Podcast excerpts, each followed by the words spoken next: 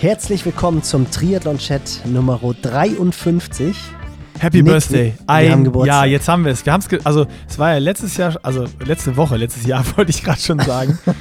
Hat es, war es ja schon die 52. Episode. Also wir, wir, wir, wir waren so dazwischen und jetzt haben wir die Geburtstagslinie Ersten überschritten, sozusagen. Wir sind drüber. Wir sind über eins. Wir sind jetzt Kleinkind. Wir sind kein Baby mehr, wir sind Kleinkind. Toddler. Wahnsinn. Total. Geil. Ja, da kommen, wir, da kommen wir ja nachher im Podcast. Und wie fühlst du dich so mit eins? Super, sensationell. Endlich wieder jung. Das ist doch, das ist doch viel besser, weißt du, letzte Woche 50 geworden und eine Letzte Woche drauf der ich große- bist eins. War der große Frust. sensationell. Nee, hat mich Also- war, war, war ein gutes Jahr, war ein schönes Jahr. Ja, das fand ich, fand ich allerdings auch. Dann gucken wir mal, äh, ob das äh, Kleinkind-Podcast auch äh, weiter wächst oder ob es Kleinkind bleibt. Ja, erster, erster Step ist ja so ein bisschen Kita. Jetzt müssen wir erstmal, jetzt müssen wir erstmal die Ah, erstmal Eingewöhnungsphase spielen machen. jetzt, ne?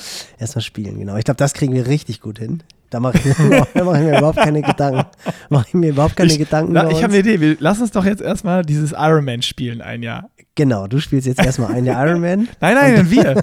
wir. Du spielst jetzt, du spielst Wir, jetzt erstmal ein, ein. Jahr Wir- Ironman und dann Wir sind jetzt zusammen im Podcast, jetzt können wir auch zusammen Ironman spielen. Mann, ey. So, wir kommen jetzt mal ganz schnell. willst, du, willst du dein eigenes Spielzeug oder was? willst du dein eigenes Spielzeug? Ich krieg das Spielzeug Ironman und du, was, welches nimmst du denn dann? ich krieg die Flüstertüte, dass ich dich anschreien kann. Das, das beherrsche ich besser. Da bin ich dann, da bin ich dann schon, da bin ich, komme ich aus der Krabbelgruppe raus in die Spielgruppe. Und schreist direkt rum. Na gut, okay. Wir Herrlich. schauen, wir schauen mal, ähm, wie, wie das so ausgeht. Wir haben heute einen Gast und ähm, den haben wahrscheinlich ganz viele von euch äh, schon mal irgendwo, zumindest den Insta-Handle gesehen, at Schleckto, Tom Schlegel. Ähm, viele kennen ihn als Sportfotograf oder Manager von Jan Stratmann, Dani Bleimel und Elena Meissner. Ähm, ich kenne Tom schon länger und kenne ihn auch noch als Sportler, weil äh, darüber werden wir im Podcast auch noch mal ein bisschen mehr hören. Und äh, ja, uns ist am Ende so ein bisschen die Zeit ausgegangen, weil Nils zum Fußballtraining musste. Ähm, und ich hätte, also mit Tom müssen wir noch mal eine Episode machen. Wir haben jetzt ganz viel oder am Anfang so ein bisschen über ihn geredet, ähm, seine sportliche Vergangenheit, dann so ein bisschen übers Fotobusiness, dann ein bisschen übers oder einen großen Part über so dieses Sport, Marketing, Vermarktung von Athleten, von Profis, äh, wie er das sieht, äh, wie wir das sehen und äh, super interessant ähm, das Ganze gewesen. Und am Ende Social Media war Ähm, natürlich ein ganz wichtiger Punkt. ja, ganz wichtiger Definitiv. Punkt. Am Ende gab es noch so ein bisschen ähm, die Info, warum Tom nächstes Jahr. Ah, Hört es euch einfach an. Ähm, er muss was machen, weil er eine Wette gegen Danny und Jan verloren hat. Äh, auf jeden Fall sind mir jetzt im Nachgang, Nils, noch so viele geile Stories eingefallen, die Tom mir schon erzählt hat, dass wir ihn da auf jeden Fall nochmal einladen müssen, wo es nicht um Foto oder sonst was geht, sondern da, ich denke an sowas, wo er dachte, es ist eine gute Idee, sich für ein Ultra Race, weil er nicht so, weil er unter Sonnencreme, wenn er die aufträgt, nicht so schwitzt, dass er das weglässt und äh, dann natürlich nach äh, 120 Kilometer Laufen ähm, in Südfrankreich als Krebs ins Ziel kam und verlaufen. Zumal er sieht und ja- er ist ja auch nicht so also, ah, Er ist ja auch nicht so der dunkelhäutige Europäer. Insofern nee. war das keine smarte Idee. Nee, definitiv wird es eine Fortsetzung geben. Aber lass uns jetzt erstmal mit der, mit der ersten Episode mit ihm starten. Deswegen gehen wir in die Werbung, um danach zu Tom zu gehen. So machen wir's. Und in der Werbung natürlich AG1, unser Partner. Und ich räusper mich noch ein letztes Mal. Krankheit vorbei, Nils. Es hat bei mir genau sieben Tage gedauert, die Erkältung. Äh, also ich würde sagen, ganz guter Schnitt, so wie ich mich letzte Woche angehört habe, oder? Ja, unfassbar. Also ich war, mir war klar, dass wenn du die Dosis erhöhst, dass du schnell wieder fit bist. Oh, ich habe ganz viele böse Nachrichten bekommen, gerade dass man ja gar Spott nicht krank Häme. werden kann Ja, mit genau, AG1. Spott und Häme.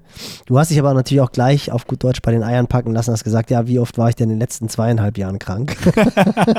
ja, das kann ich mir da nicht verkneifen, weil es war. Nee, ist- Nein, ich am, Ende nochmal ganz deutlich. Also wir, wir sagen es jetzt nochmal ganz deutlich. Wir sagen immer, wenn ihr euer Immunsystem optimal unterstützt, dann ist es natürlich besser und ihr werdet wahrscheinlich seltener krank, als wenn es das nicht ist. Und äh, dass man natürlich mit AG1 oder allen anderen Nahrungsergänzungsmitteln oder sonst was, was man fürs Immunsystem oder für seine Gesundheit tun kann, trotzdem krank werden kann, dass es keine Garantie gibt, Das ist natürlich ganz glasklar und ähm, so viel Menschenverstand trauen wir euch allen zu.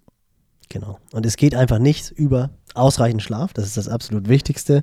Den kriege ich aber im Moment nicht. Also ich, ich kriege Ja. Schlaf, aber jetzt natürlich nicht so viel wie vorher. Genau, gesunde Ernährung, da sind wir beide auch nicht so die Spezialisten. Und wenn euch diese Punkte schwerfallen, ausreichend schlafen, gute Ernährung, dann ist halt einfach AG1 ein, ich krieg wieder einen auf den Deckel, Convenient-Produkt, ein Bequemlichkeitsprodukt, einmal am Tag 400 Milliliter mit 75 Mikronährstoffen versehen. Und ihr seid einfach auf der sicheren Seite. Ja, Sichere also wer- wer- Seite. Wer, wer, wer, wer da auf der sicheren Seite sein will, kann natürlich entweder AG1 als Morgenroutine nehmen oder auch abends zur Tiefkühlpizza, äh, damit das direkt quasi wieder, wieder ausgeglichen ist. Checkt einfach mal für euch aus. Mir hat es jetzt schon wieder geholfen. Ich bin wieder fit. Alles kann wieder losgehen und morgen ist Trainingseinstieg. Ich habe da auch nochmal, äh, es gibt ja im YouTube-Video, hast du den Tipp gegeben, symptomfrei sich wieder fit fühlen, dann noch einen Tag warten und am nächsten Tag erst wieder einsteigen. Den Tipp habe ich heute befolgt. Eigentlich wollte ich heute schon eine halbe Stunde auf die Rolle steigen. Da habe ich gedacht, ha, da war was. Nein, Nils hat gesagt, noch einen Tag warten. Dann ist man relativ safe und äh, das habe ich gemacht und steige deswegen morgen erst wieder ins Training ein. Ihr geht jetzt auf athleticgreens.com slash pushing limits, checkt dort alles aus, dass ihr ähm, drinkag1 com slash pushing limits, so heißt es korrekt. Ihr könnt aber beide Adressen benutzen. Äh, checkt das Abo aus, 90 Tage Geld zurück Garantie wie immer und äh, ja, wenn du nichts mehr zu sagen hast, Nils, dann springen wir jetzt hier in den Podcast. Ab in den Podcast. So, ist, sind wir jetzt schon drin im Podcast? Ist Wir das sind schon drin. Ist das, ist, das, ist das der Start schon gewesen? Wir sind drin und wir haben wieder einen Gast. Wir haben es angekündigt. Und Nicky Boy, es ist ein Viva-Moderator.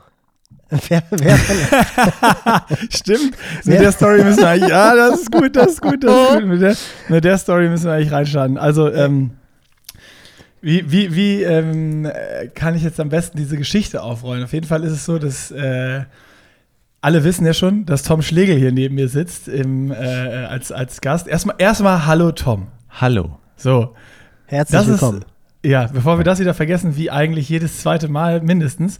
Ähm, Nils hat mir geschrieben, ah, hier, wir wollten doch noch diese Ausgabe mit Tobi machen. Frag doch Tobi, ob der Zeit hat. Tobi Schlegel. Und ich, ich so, welcher Tobi? Ich habe ich hab ungelogen, ich saß vor meinem Handy, ich, ich kennst du so diesen Moment, wenn du auf dein Handy guckst und so eine Nachricht kannst du Tobi fragen. Die ist ja relativ, also die liest man in fünf Sekunden. Und ich habe fünf Minuten auf das Handy geguckt und diese Nachricht gelesen und habe überlegt, Scheiße, ist jetzt peinlich und ich frage, welchen Tobi er meint? Weil eigentlich ist bei uns beiden immer alles klar und es ist logisch, wer wen meint und worum, wir haben über alles gesprochen. Und dann ich so, Nils, welchen Tobi meinst du? Ja, Schlegel, Tobi Schlegel. und dann ich so, Tom, Tom Schlegel meinst du? Ah ja, der andere war so ein Viva-Moderator. Und daran sieht man mal wieder, wir sind wieder, wir sind schon wieder voll beim Thema, wie alt Nils ist. Aber den kenne ich Aber auch noch. Das war Also, unsere ja. Generation, ne? Also jetzt deine und Toms. Ja. Oder, oder meine. Eher meine und Toms. Ja gut, ihr war Teenager, ich war Twen, würde ich sagen. Was warst du? Twen. Also in the, in the 20s. Wie- Ach also, so, Twin. Hab ich noch Kennst nie du das gehört, den nicht? Ausdruck. Nee. Egal, ja, das sagt, wir haben. sagt man wahrscheinlich im Alter von Nils so. Ja, okay, vielleicht. lass uns, lass uns jetzt mal, Schrei- lass uns jetzt mal, Schreibt lass uns mal in die Kurve Kommentare, ob es diesen Au Au Aus Ausweg gibt. Aber äh, starten wir rein in den Podcast. Wir haben Tom angekündigt schon ähm, im Intro. Und äh, ja, Tom ist dieser Tausendsasser, der aus dem Sport kommt, selber Sportler war und so ganz abgefahrene Sachen gemacht hat und äh, jetzt jahrelang auf der anderen Seite stand als Fotograf und Manager und sich jetzt wieder überlegt hat, ich wette mit meinen Athleten und muss für den Ironman starten. Also wir haben ganz viele Themen, über die wir reden können. Ja, warte mal, überlegt habe ich darüber nicht, glaube ich. Ja, das ist egal, aber du bist ja, jetzt mitge mitgehangen, mitgefangen oder wie das heißt. Du bist da jetzt Mitgefangen, mitgehangen. Mitgehangen, ja genau. Und jetzt ist die Frage, wo fangen wir an? Wollen wir, wollen wir erstmal ein bisschen über Toms sportliche Vergangenheit reden? Ja. Tom, erzähl, wo kommst du her? Sporttechnisch gesehen. Und Okay. dann sprechen wir, wie du in diese Situation reingeraten konntest, dass du zwei der erfolgreichsten deutschen, oder mittlerweile ja wahrscheinlich sogar mehr, das erzählst du dann, Athleten managed. Aber spannend wäre es schon zu hören, wie du zum Sport gekommen bist und was dein Sport war. Im Grunde genommen bin ich tatsächlich irgendwie mit Triathlon aufgewachsen, weil meine Eltern so ähm, genauso Ironman gemacht haben. Und äh, ich auch schon mal im Gespräch mit Felix Weichshöfer erzählt habe, dass äh, ich damals, als es noch Ironman Rot war, ähm, Gatorade verteilt habe, als mein Papa äh, dort selber gestartet ist. Ach geil. Ähm, und komme aber ursprünglich eigentlich vom Laufen und äh, bin da bis zur Jugendnationalmannschaft gelaufen und dann halt irgendwann ähm, so verrücktere Sachen gemacht wie Strongman Run oder Ultra Trail, Buff, Buff Epic Trail mit 110 Kilometern, 8000 Höhenmetern. Ja, und äh, bin dann irgendwann in die Richtung Marketing gegangen, habe für Runners Point als Community Manager gearbeitet, da die Running Community aufgebaut und dann immer weiter irgendwie. Und dann haben wir uns nach, habe ich mich glaube ich nach zwei Jahren selbstständig gemacht mit der Fotografie. Ja, und darüber habe ich eigentlich, eigentlich habe ich übers Laufen beim Wings for Life World Run Nick kennengelernt, weil wir uns beide gesagt haben, nach 30 Kilometern reicht, wir haben keinen Bock mehr, wir steigen jetzt in diesen scheiß Bus ein. Du hattest keinen Bock mehr, ich konnte nicht mehr. Ja, genau. ja. Ja. Ist gut, ist gut, dass wir da, das muss, glaube ich, ein Jahr nachdem ich gestartet bin gewesen sein. Bei mir war es ja ganz genau das Gleiche.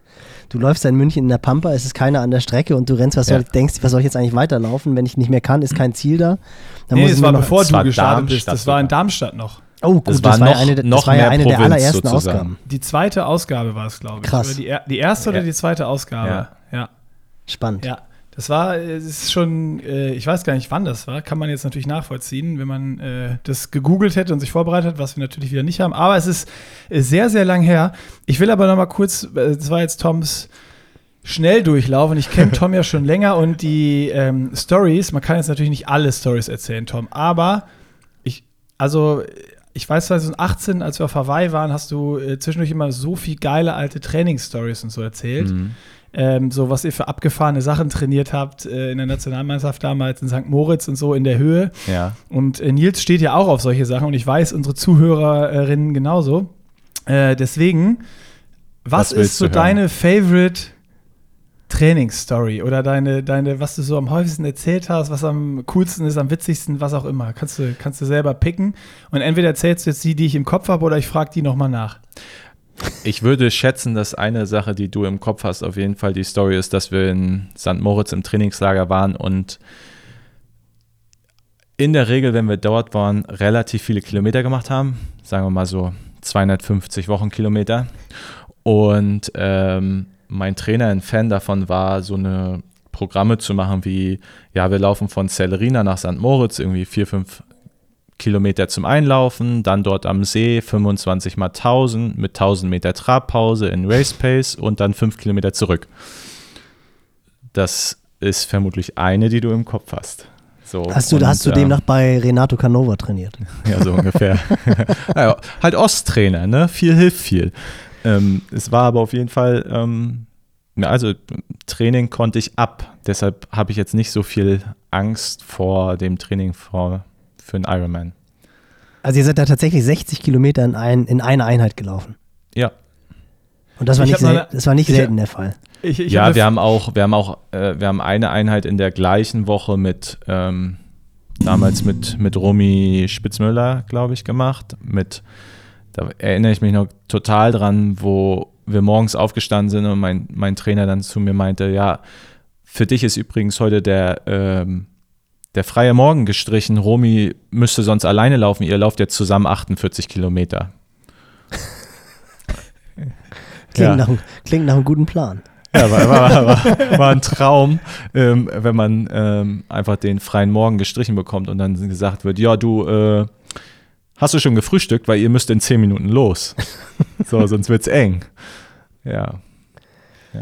Und was war deine Strecke zu dem Zeitpunkt? Das muss man ja auch mal so ein bisschen in Relation setzen. Du warst ja wahrscheinlich zu dem Zeitpunkt noch kein Ultra-Runner. Nee, nee, wir 1500. sind drei, drei, drei, so ungefähr. Nee, 3000, 5000, 10.000 Cross. Wobei mein Fokus schon Cross war und die Idee schon auf lange Sicht irgendwie auf Halbmarathon oder Marathon zu gehen. Ja. Bist du den dann vor dem Karriereende nochmal gelaufen? Ja, ich, ich bin ein paar Mal Marathon gelaufen. Ich bin einmal ähm, ein paar Mal Berlin gelaufen, aber halt nie so, nie so richtig. Das war immer so 2,45 oder so. Und ähm, einmal im, als Pacemaker, da war es, aber das zählte nicht. Da durfte ich ja nicht durchs Ziel laufen. Ich glaube, irgendwas bei 2,30. Und Halbmarathon, bist du den mal schnell gelaufen? 1,9. Oh ja, gemessen an den Kilometern ist das jetzt nicht so beeindruckend. Nee. Aber die Kilometer sind beeindruckend. Ja, die Kilometer sind gut. Ja, aber ich habe ja auch mit 18 oder so aufgehört. Also es war ja alles in der Jugend dann. Was das Ganze natürlich Aber- noch ein bisschen perverser macht. Dass Ja, du wirklich im Alter von 10, 16, 15 17. gelaufen? Ähm, drei bin ich 8, 33, 8, 34 gelaufen, 5, 14, 52 und 10 ist irgendwas 30, irgendwas. Also jetzt so wie, sag, sagen wir mal, die schnellen Triathleten. Ja, Ich habe aber noch, ich, ich, ich hatte eine andere gute Story von dir im Kopf, die, mir, äh, die ich nie vergessen habe, weil alle, die schon mal in St. Moritz waren, äh, es gibt da so eine Strecke, einen Berg hoch zu so einem, zu so einem See, wo so eine Finnenbahn drumherum Ja. ist. ja. Äh, da hast du mir irgendwann mal eine Story erzählt. Ich weiß nicht, ob du, ob die, die, ob ich es richtig zusammenkriege, aber wo ihr irgendwie eingelaufen seid. Das Mhm. Einlaufen war äh, da den Berg hoch. Und Ja. wer da schon mal hochgegangen ist, also wir, ähm, wir sind da mit der Bahn hochgefahren. nee, oder mit, wir sind hochgewandert, aber mit der Bahn wieder runtergefahren. ja. Also ähm, nur durchs Hochwandern war ich schon so Puls Zone, Zone 2 am, am Anfang zu Zone 3, das war euer Warmlauf und dann seid ihr da oben irgendwie 30 Kilometer Intervalle um diesen See geballert oder sowas. ja ne? 20. 20, ja, okay. Also Das ist die Story, die ich noch im Kopf hatte, Ja. äh, was du erzählt hast. 20 und zurück. Und ich weiß, dass mein Trainer, also das Ziel war es, den Trainer einzuholen. Also der Trainer ist irgendwie 30, also Viper ist 30 Minuten vor uns irgendwie los oder so. Und es wurde gesagt, äh, er geht. Er, er geht nur. Und dann siehst du, aber von, du siehst halt von unten einfach, wie er läuft. So, und dann war klar, okay, du musst den jetzt irgendwie einholen. Und das war halt das Einlaufen. äh, und dann wurde dir aber erst oben gesagt, was dein eigentliches Programm ist. Und das war dann für viele dann, das äh, hat dir dann doch schnell schon mal so das Genick gebrochen, würde ich sagen. Aber das war dann auch die, für dich wahrscheinlich die gute Vorbereitung für ähm, das, was du danach gemacht hast mit diesen Ultra-Trail-Läufen. Ähm, du bist ja äh, Tour Transalp gelaufen, Ja. hast gesagt, Buff Epic Trail mit 100, was 110, 120 Kilometern. 110. Hm. Also so diese richtig äh, langen Dinger irgendwie. Ähm, das war dann natürlich die perfekte Vorbereitung dafür eigentlich. Ja. Ja, keine Ahnung. Also ich konnte halt immer, ich konnte halt immer sehr viel Kilometer. Also ich, ich habe mich nicht dadurch verletzt, irgendwie viel, viel, viel mehr Umfang zu machen. Und damals hatte ich auch gar nicht so das Gefühl, dass das viel ist, weil ich selber, wir sollten zwar immer Trainingstagebuch so selber aufschreiben, wir hatten so einen DDR-Zettel, keine Ahnung, wo drauf, wo man reinschreiben konnte, was man morgens gemacht hat, mittags, nachmittags, was man gegessen hat und so weiter. Weil ich das aber zu der Zeit total scheiße fand, habe ich das natürlich nicht gemacht. Ähm, und Jetzt ärgert man sich, ne? ja, jetzt ärgert man sich, aber ich weiß, dass mein Trainer alle, mein, alle Aufzeichnungen hat. Also wäre schon irgendwie nochmal interessant.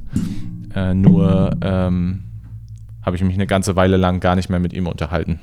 So. Erst Kann ich aber auch jetzt in den- verstehen. In den, letzten. ja, gar nicht, gar nicht mal deshalb, aber es war halt so, keine Ahnung, damals für die Cross-WM äh, qualifiziert und da hat Deutschland dann keine Mannschaft hingeschickt und das hat mir damals so mental irgendwie ähm, zugesetzt, dass ich von jetzt auf gleich halt nicht mehr, nicht mehr da war. War das an der Zeitpunkt, als Oliver Minzlaff auch in der deutschen Spitze war, der heutige Red Bull-Chef? Oder einer der drei Red Bull-Chefs? Oder war das davor? Das war so ungefähr zur Zeit, wo Jan Fitschen mega Ah, okay. gut war, wo ähm, Alex Lubina äh, und so weiter halt, die, die Jungs, die, zu denen hat man, hat man aufgeschaut. Ja, So Anfang der 2000er dann. ja. Ja, Ja. stark. Krass. Und dann kam dann irgendwann doch das Interesse für Marketing. Du hast erzählt, du bist danach zum Fotografen geworden. Ich denke, das ist auch das, wo dich die meisten vermutlich kennen werden. Also wenn ihr mal so auf Instagram schaut, Schlettgo, das sind dann so die Bilder, die A ziemlich cool sind und die B hinter dem hinter der Person Tom Schlegel stecken. Hast du das selber dir beigebracht oder hast du richtig eine Ausbildung als Fotograf gemacht oder war das einfach so im Marketing dann gemerkt, ja gut, die Bedeutung des Bildes wird immer größer Hm. Da sollte ich mich jetzt mal ein bisschen reinfuchsen und dann beschlossen, vielleicht ist das eine Möglichkeit, sich selbstständig zu machen. Ähm, das kam im Grunde genommen durch, durch Runners Point mit der, mit der Running Community. Ähm, als Community Manager habe ich halt gesagt, ja Leute, es ist mega wichtig, dass wir hier super gute Bilder haben, die die Leute teilen äh, können. Und die haben gesagt, ja, wir haben kein Geld dafür. Und dann habe ich mir eine Kamera gekauft und ein Objektiv und habe angefangen zu fotografieren. Und es war ungefähr, ungefähr so zur gleichen Zeit, wie Nick irgendwie mit den anderen Sachen, mit Videosachen angefangen hat. Und da haben wir uns seitdem immer viel über Gier und Material und Zeug. Also das gleiche wie im Triathlon, nur mit Kameras ausgetauscht. Äh, Kannst, kannst du dir wirklich genauso vorstellen. Genauso, ist noch mehr so- Materialschlacht, Ja, würde ich sagen. noch mehr Materialschlacht als äh, mit Triathlon und Laufrädern und Ja, ja. Äh, äh, Helm und sonstigen Geschichten. Kaufe ich mir jetzt das zweite Powermeter, kaufe ich mir jetzt die vierte Kamera und äh, das Objektiv. Das war ungefähr so, waren die Gespräche, die wir dann dazu geführt haben, würde ich sagen. Also es war Tech Gear. Ich habe jetzt im ersten Moment wirklich gedacht an Gear im Sinne von gierig. Nee. Von, von irgendwelchen Leuten, die dann Bilder kaufen und dann, was weiß ich, wo veröffentlichen. Auf einmal findest du deine Bilder in unzähligen Katalogen. Da gibt es ja auch ganz lustige Geschichten, auf die Ja, wollen ja. wir jetzt aber nicht näher eingehen.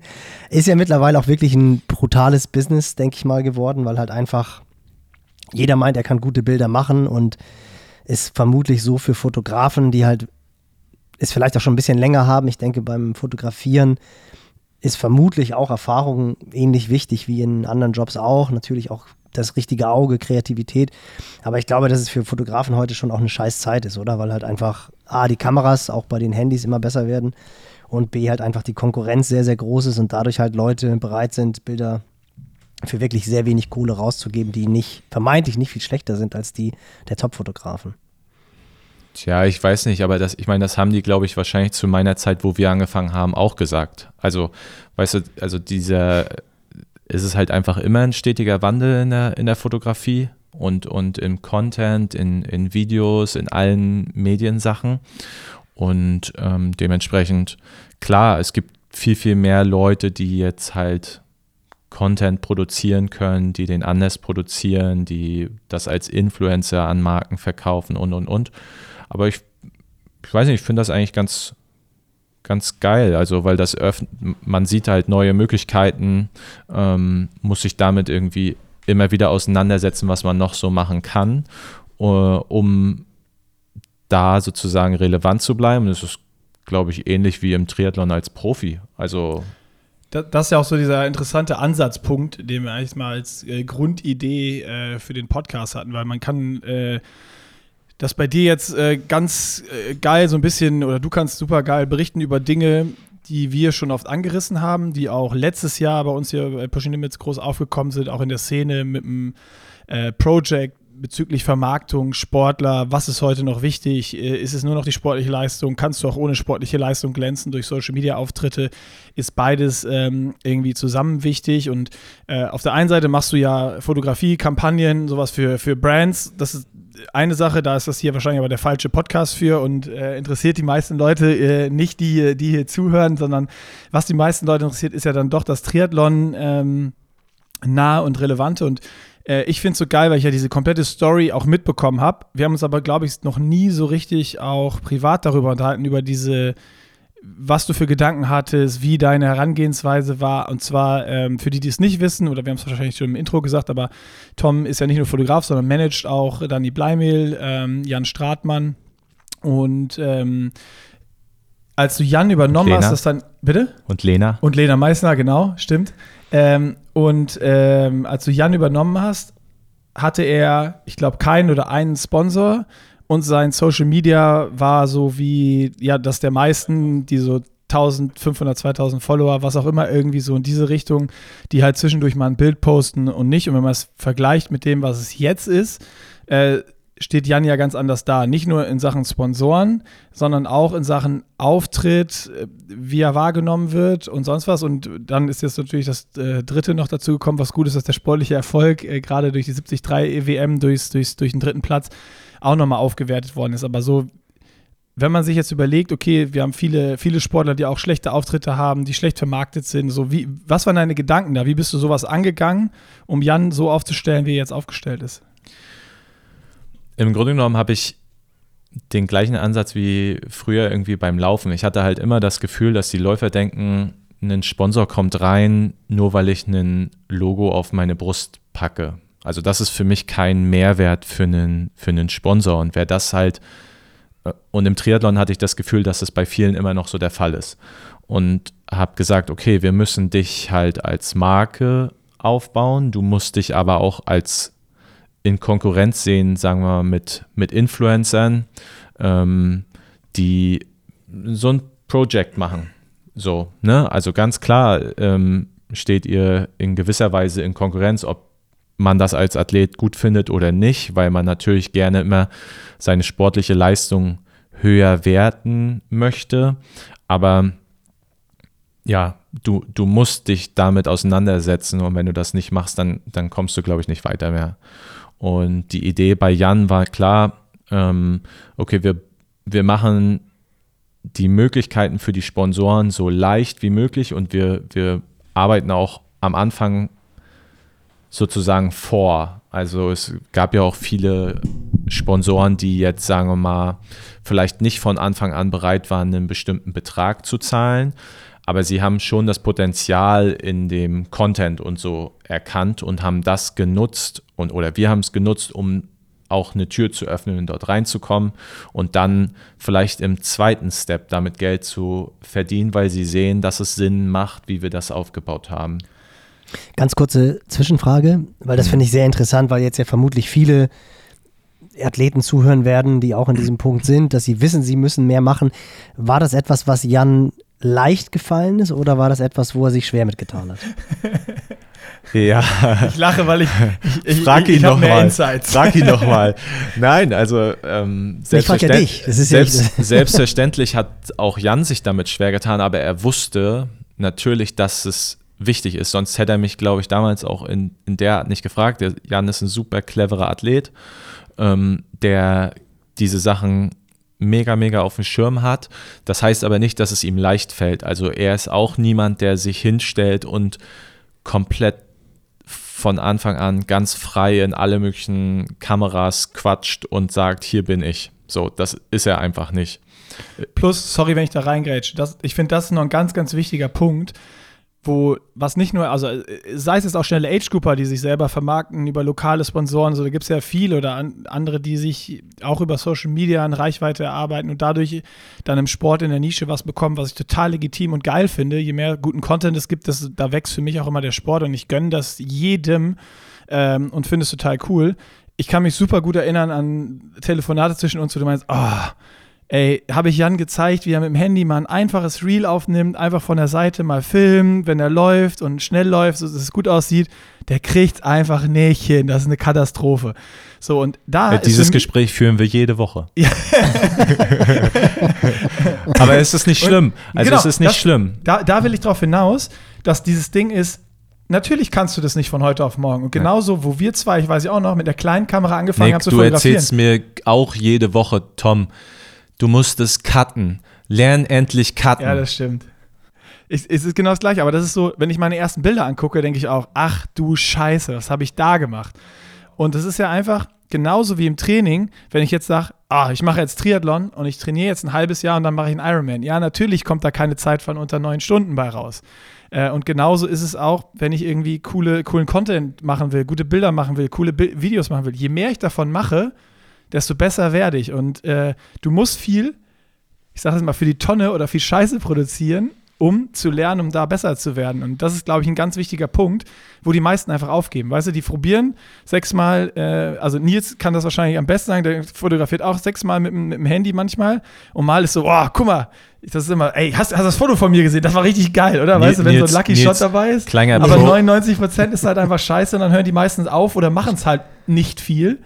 Kleiner Pro-Tipp: mach, mach Live-Fotos, dann kannst du dir sogar die Sequenz raussuchen. Ja, aber es ist, es ist tatsächlich so, bei mir ist selbst ein Lucky Shot nicht dabei. doch, doch, das, das, das erledigt nee, das iPhone ich, ich, für dich. Wirklich, ist, äh, ich würde fast sagen, ich bin beim Fotografieren noch untalentierter als beim Schwimmen und Nick, Na, du weißt, selbst da Aber warte. Aber das, das war das, was wir, was wir halt auch, auch gesehen haben. Es ist natürlich viel, viel schwieriger aktuell bei Social Media ein mega geiles Foto, was nicht sofort weitergescrollt wird, ähm, zu produzieren, als einfach einen Reel ähm, als Video. Und da geht es gar nicht mal um die Nee. Hardcore-Qualität, sondern es Das geht stimmt. halt einfach nur, dass du ein, eine, ein bisschen eine Idee hast und überlegst, okay, das haue ich jetzt raus. Und wenn du das konstant hinkriegst, dann wächst das auch. Und bei Jan ist es jetzt an einem Punkt langsam, wo er in allen Punkten so eine Grundaufmerksamkeit hat, dass Leute sogar Content produzieren in einem Rennen und ihm das zur Verfügung stellen. Und dann, dann wächst du halt nochmal mehr, genauso wie bei Fred oder wem auch immer. Also du musst dir das erarbeiten, dass dann Leute dich auch so auf dem Schirm haben, dass sie das Gefühl haben, okay, der würde, der, findet so eine Sache geil, der nutzt das auch.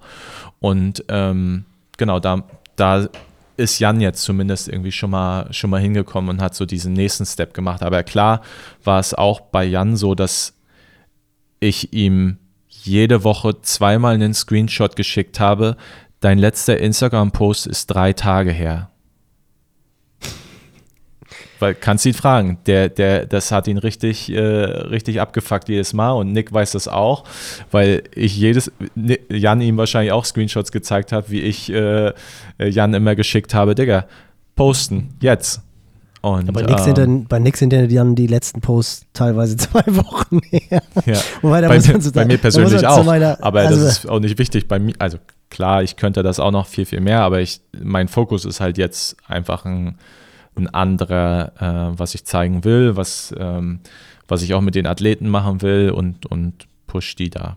Also es ist Was- definitiv so, das Spannende, sorry jetzt, wenn ich da gerade unterbreche, also was du gerade gesagt hast, ist absolut richtig, ähm, weil Instagram auch weder bei Pushing Limits noch bei mir privat jetzt in den letzten Jahren so ein richtiges Fokusthema war, sondern äh, es eher so ein bisschen immer Richtung YouTube und äh, hier diesen Podcast äh, geht.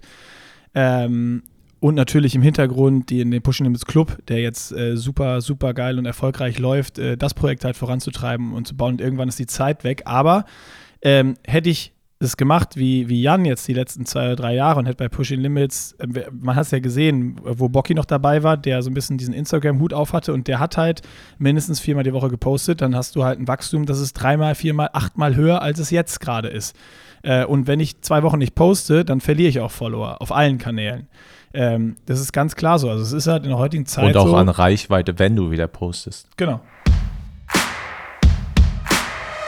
Und in der zweiten Werbung wieder hier unser Nutrition-Partner MON Sports. Und es gibt natürlich wieder die Probierbox für euch. 20% Rabatt. Ich sage es jetzt schon direkt am Anfang mit dem Code PL großgeschrieben 2023. PL großgeschrieben 2023. Ich hatte nämlich drei, vier Nachrichten, dass es nicht funktioniert. Habe selber ausprobiert, funktioniert einwandfrei. Ihr müsst es nur richtig eintippen und es gilt nicht aufs gesamte Sortiment, sondern nur auf die Probierbox. Aber die ist optimal, weil da ist alles drin. Ihr könnt jedes Produkt mal testen und euch dann für die Saison die bestellen, die euch am besten gefallen haben, am besten bekommen, die die besten Wirkungen haben und euch die, die meisten Carbs geben. Und vor allem, das muss ich auch sagen, ich bin ja so einer, der sich auch sehr über Haptik und übers Auge erfreut. Die sieht auch richtig stylisch aus. Also man muss wirklich sagen, das ist schon so ein bisschen so ein Vorgeschmack auf Weihnachten. So als wenn man dann nachher so Adventskalender, Oh, man darf die erste. Box öffnen. Finde Oh, ich schon. Also das würde ich auch immer, können wir auch mal ein MON weitergeben. Ich würde auch immer so eine Adventsbox, dass du so eine Überraschungspakete, dass du das quasi ordern kannst. Und so werdet ihr euch fühlen. Hey, ein Adventskalender. Jeden Ja, Tag ein genau. Riegel oder ein Gel Genau, ja, genau. Absolut. Geil. Ja, Ja, wir, wenn wir da nicht extra Geld für bekommen, für die Und am ganze 24. Ideenschmiede, die wir hier sind. am 24.12. gibt es dann den Champ das Champagnergel. Aber also es ist wirklich auch ein cooles Packaging. Also es ist einfach, das mag ich auch sehr gerne am MON. Das ist eine Company, die sich weiterentwickelt, wo du wirklich merkst, ich habe es ja im Podcast schon erzählt mit Robert Gorgos, der letztes Jahr hier war. Könnt ihr mal durchscrollen. Sehr, sehr interessant übrigens, der Podcast. Robert, der Firmengründer oder einer der Firmengründer, Mastermind der Company. Und ich war wirklich so Konsument eigentlich so der ersten Stunde.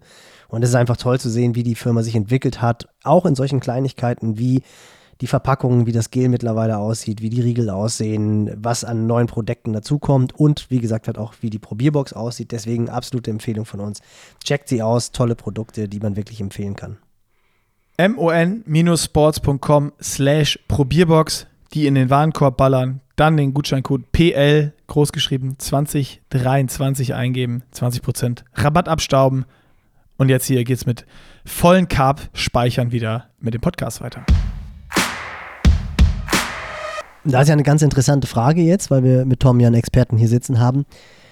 Wenn du jetzt dein Business, nenne ich es jetzt mal, oder halt deine Reichweite, deine Aufmerksamkeit über andere Projekte hast, was ja Profisportler, Gott sei Dank, ist der beim Profisport halt einfach noch das alles Entscheidende, wobei darüber könnten wir wahrscheinlich auch diskutieren, weil wenn ich das ausspreche, das alles Entscheidende ist der sportliche Erfolg, stimmt das ja gar nicht. Wenn man einfach nur mal beim Tennis jetzt an eine Anna Konikova denkt, werdet ihr wahrscheinlich auch beide noch kennen, bildhübsche Russin, die nie ein Turnier gewonnen hat, die aber wahrscheinlich die bekannteste Tennisspielerin zu dem Zeitpunkt war. Ja, ist jetzt Bouchard, ist glaube ich jetzt äh, bei den Damen ja auch genauso oder Coco Alisa Schmidt gerade oder ja, Alisa Schmidt. Ja, große ja. Diskussion, genau. Alicia Schmidt, die Leichtathletin. Hey, aber voll aber fair, was ich ne? fragen, was ich fragen wollte ist, ähm, wenn ich jetzt so wie Nick mein Kerngeschäft sehe auf YouTube oder halt ich, mhm. wir machen Podcast und ich vernachlässige Instagram, mhm. hat das dann auch einen negativen Einfluss auf YouTube und auf den Podcast? Oder ist das, kannst du in dem Moment wirklich sagen, es ist eigentlich egal, weil die YouTube-Videos werden entsprechend angeguckt, der Podcast wird entsprechend gehört. Ich kann das vernachlässigen oder ist es so, wenn ich sage, nee, ich gebe bei Instagram weiterhin Gas, dass dann auch die anderen beiden Businessbereiche wachsen? Na, ich meine, ich kann das ja bei Jan sagen, dass wir uns auch zum Beispiel damit beschäftigt haben, ob wir noch einen YouTube-Channel machen oder nicht. Und ähm, da war halt ganz klar ähm, die Aussage, können wir den bedienen? Mhm. Können wir das eigentlich füllen mit Inhalt auf Dauer, dass er auf einem gleichen Level qualitätsmäßig ist wie das Instagram? Und da haben wir gesagt, nee, das können wir aktuell nicht. Und dementsprechend lassen wir das. So, und ähm, ihr habt ja jetzt aber beispielsweise schon den Instagram-Account ähm, und der läuft halt mit, so, aber der beeinflusst mit Sicherheit nicht eure Performance bei YouTube oder beim Podcast. Zumindest nicht, oben, ne? ne? nicht also negativ. Wenn, wenn du es halt machst, weiter pusht, dann, genau. dann, dann profitierst du von jedem Kanal, den du hast. Ähm, weil die sich gegenseitig natürlich, ja, weil unterschiedliche Zielgruppen auf den Kanälen unterschiedlich zusammenlaufen. Und ähm, die sozusagen dadurch wieder in einen anderen Kanal reinkommen und du doppelt, doppelte Hörer oder doppelte Reach hast, weil Leute halt wieder zum anderen Kanal gehen. Aber ansonsten. Ist das für vielleicht nochmal eine, eine interessante Frage, weil du viel, viel mehr da drin bist. Hm. Ist sowas, also würdest du Jan noch einfacher und besser vermarkten können, wenn es einen funktionierenden YouTube-Channel oder noch ein weiteres Outlet wie einen eigenen Podcast oder sonst was geben würde? Ich glaube, dass wenn wir wenn wir einen YouTube-Channel hätten, also noch mehr Video-Content, ähm, dann wäre es definitiv noch mal interessanter für Marken. Die Frage ist aber, habe ich eine Geschichte, die ich dauerhaft erzählen kann? Ja, ja, ja das, das, das ist dann vielleicht der zweite Part, aber mir ging es jetzt erstmal rein ja, deshalb diese, haben wir, diese deshalb, ja, aber deshalb haben wir ja zum Beispiel auch relativ eng darüber gesprochen, okay, gibt es die Möglichkeit, dass wir eine Idee aufbauen, wo, Mar wo man sagt, Mar Marken sagt, hey, ihr bezahlt Summe X und dafür bekommt ihr ein Media Outlet wie Pushing Limits mit irgendwie so und so viele Videos im Jahr und wir schneiden euch aus den Videos äh, X Snippets raus, die ihr für eure Reels nutzen könnt. Also du musst halt eine mehrfach Nutzung sozusagen reinkriegen. Du musst halt ähm, clevererweise, wenn du keinen YouTube-Channel hast, zum Beispiel Pushing Limits als Media-Outlet nutzen und das halt auch den Marken zeigen, wie viel Reach du dadurch bekommen hast, wie viele neue Leute du erreicht hast und sowas im Kopf haben, weil ich glaube nicht, dass wir einfach die ist ja auch für ganz, ganz viele Athleten, die jetzt, sagen wir mal, an dem Punkt waren, wo Jan war, einfach finanziell gar nicht machbar, selber so einen Kanal aufzubauen, außer sie haben jemanden, der das für sie am Anfang erstmal for free irgendwie aufbaut. Also und wie viele Leute können das so machen? Das Geile ist ja, wenn ich jetzt die Zeit zurückdrehe, alles, was ich jetzt mache, ist genau auf der Grundlage, die du gerade beschrieben hast. Weil ich habe ja, als ich mir die Kamera gekauft habe, das erste, was ich gemacht habe mit dieser Kamera, ist mit Johann nach Südafrika zu fliegen äh, und Vlogs zu drehen über seinen äh, Race beim äh, äh Ironman Südafrika. Hm. Und daraus ist dann alles entstanden. Ich weiß auch was, noch, wie wir darüber gesprochen jetzt, was haben. Was es jetzt gibt. Ja, ja, klar.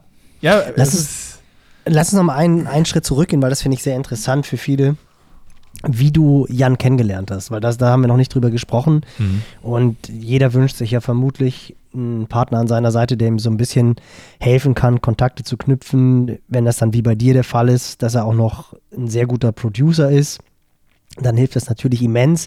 Aber erzähl das vielleicht nochmal, weil das ist, glaube ich, für viele wirklich ein interessanter Punkt, wie dieser Kontakt zustande gekommen ist. Ich hatte da gar keinen Bock drauf und ich weiß auch, dass ich mit Nick darüber gesprochen habe. Ähm, wir saßen bei Freunden beim Grillen und die kannten Lea, also Jans jetzige Frau, und Jan als auch als Freunde. Und er hat mich irgendwann angehauen und meinte, du, ich habe da übrigens einen echt guten Triathleten, der, der braucht Fotos kannst du ihm helfen? Habe ich gesagt, nee, habe ich gar keinen Bock drauf. Ich möchte, ich möchte Kampagnen fotografieren, ich will mit einzelnen Athleten will ich einfach will ich nichts zu tun haben. Weil das beim Fotografiebusiness ganz häufig irgendwie so war oder so ist. Fotografierst du Events, buchen die Leute dich für Events. Buchst du Kampagnen, äh, fotografierst du Kampagnen, buchen sie dich für Kampagnen, aber nicht für Events. Und wenn du dann in so Athletendinger reingehst, das, das war so, ich hatte das Gefühl, ich nehme denen jetzt Geld ab, was sie eigentlich nicht haben, aber für mich lohnt es sich eigentlich noch nicht wirklich genug finanziell für den Aufwand, den du reinstecken musst, eigentlich damit das wirklich geile Bilder sind. Und der meinte, doch, mach das mal bitte, hilf dem, du wirst dich mit dem verstehen, ist ein cooler Typ. Ich so, okay, alles klar, mach ich.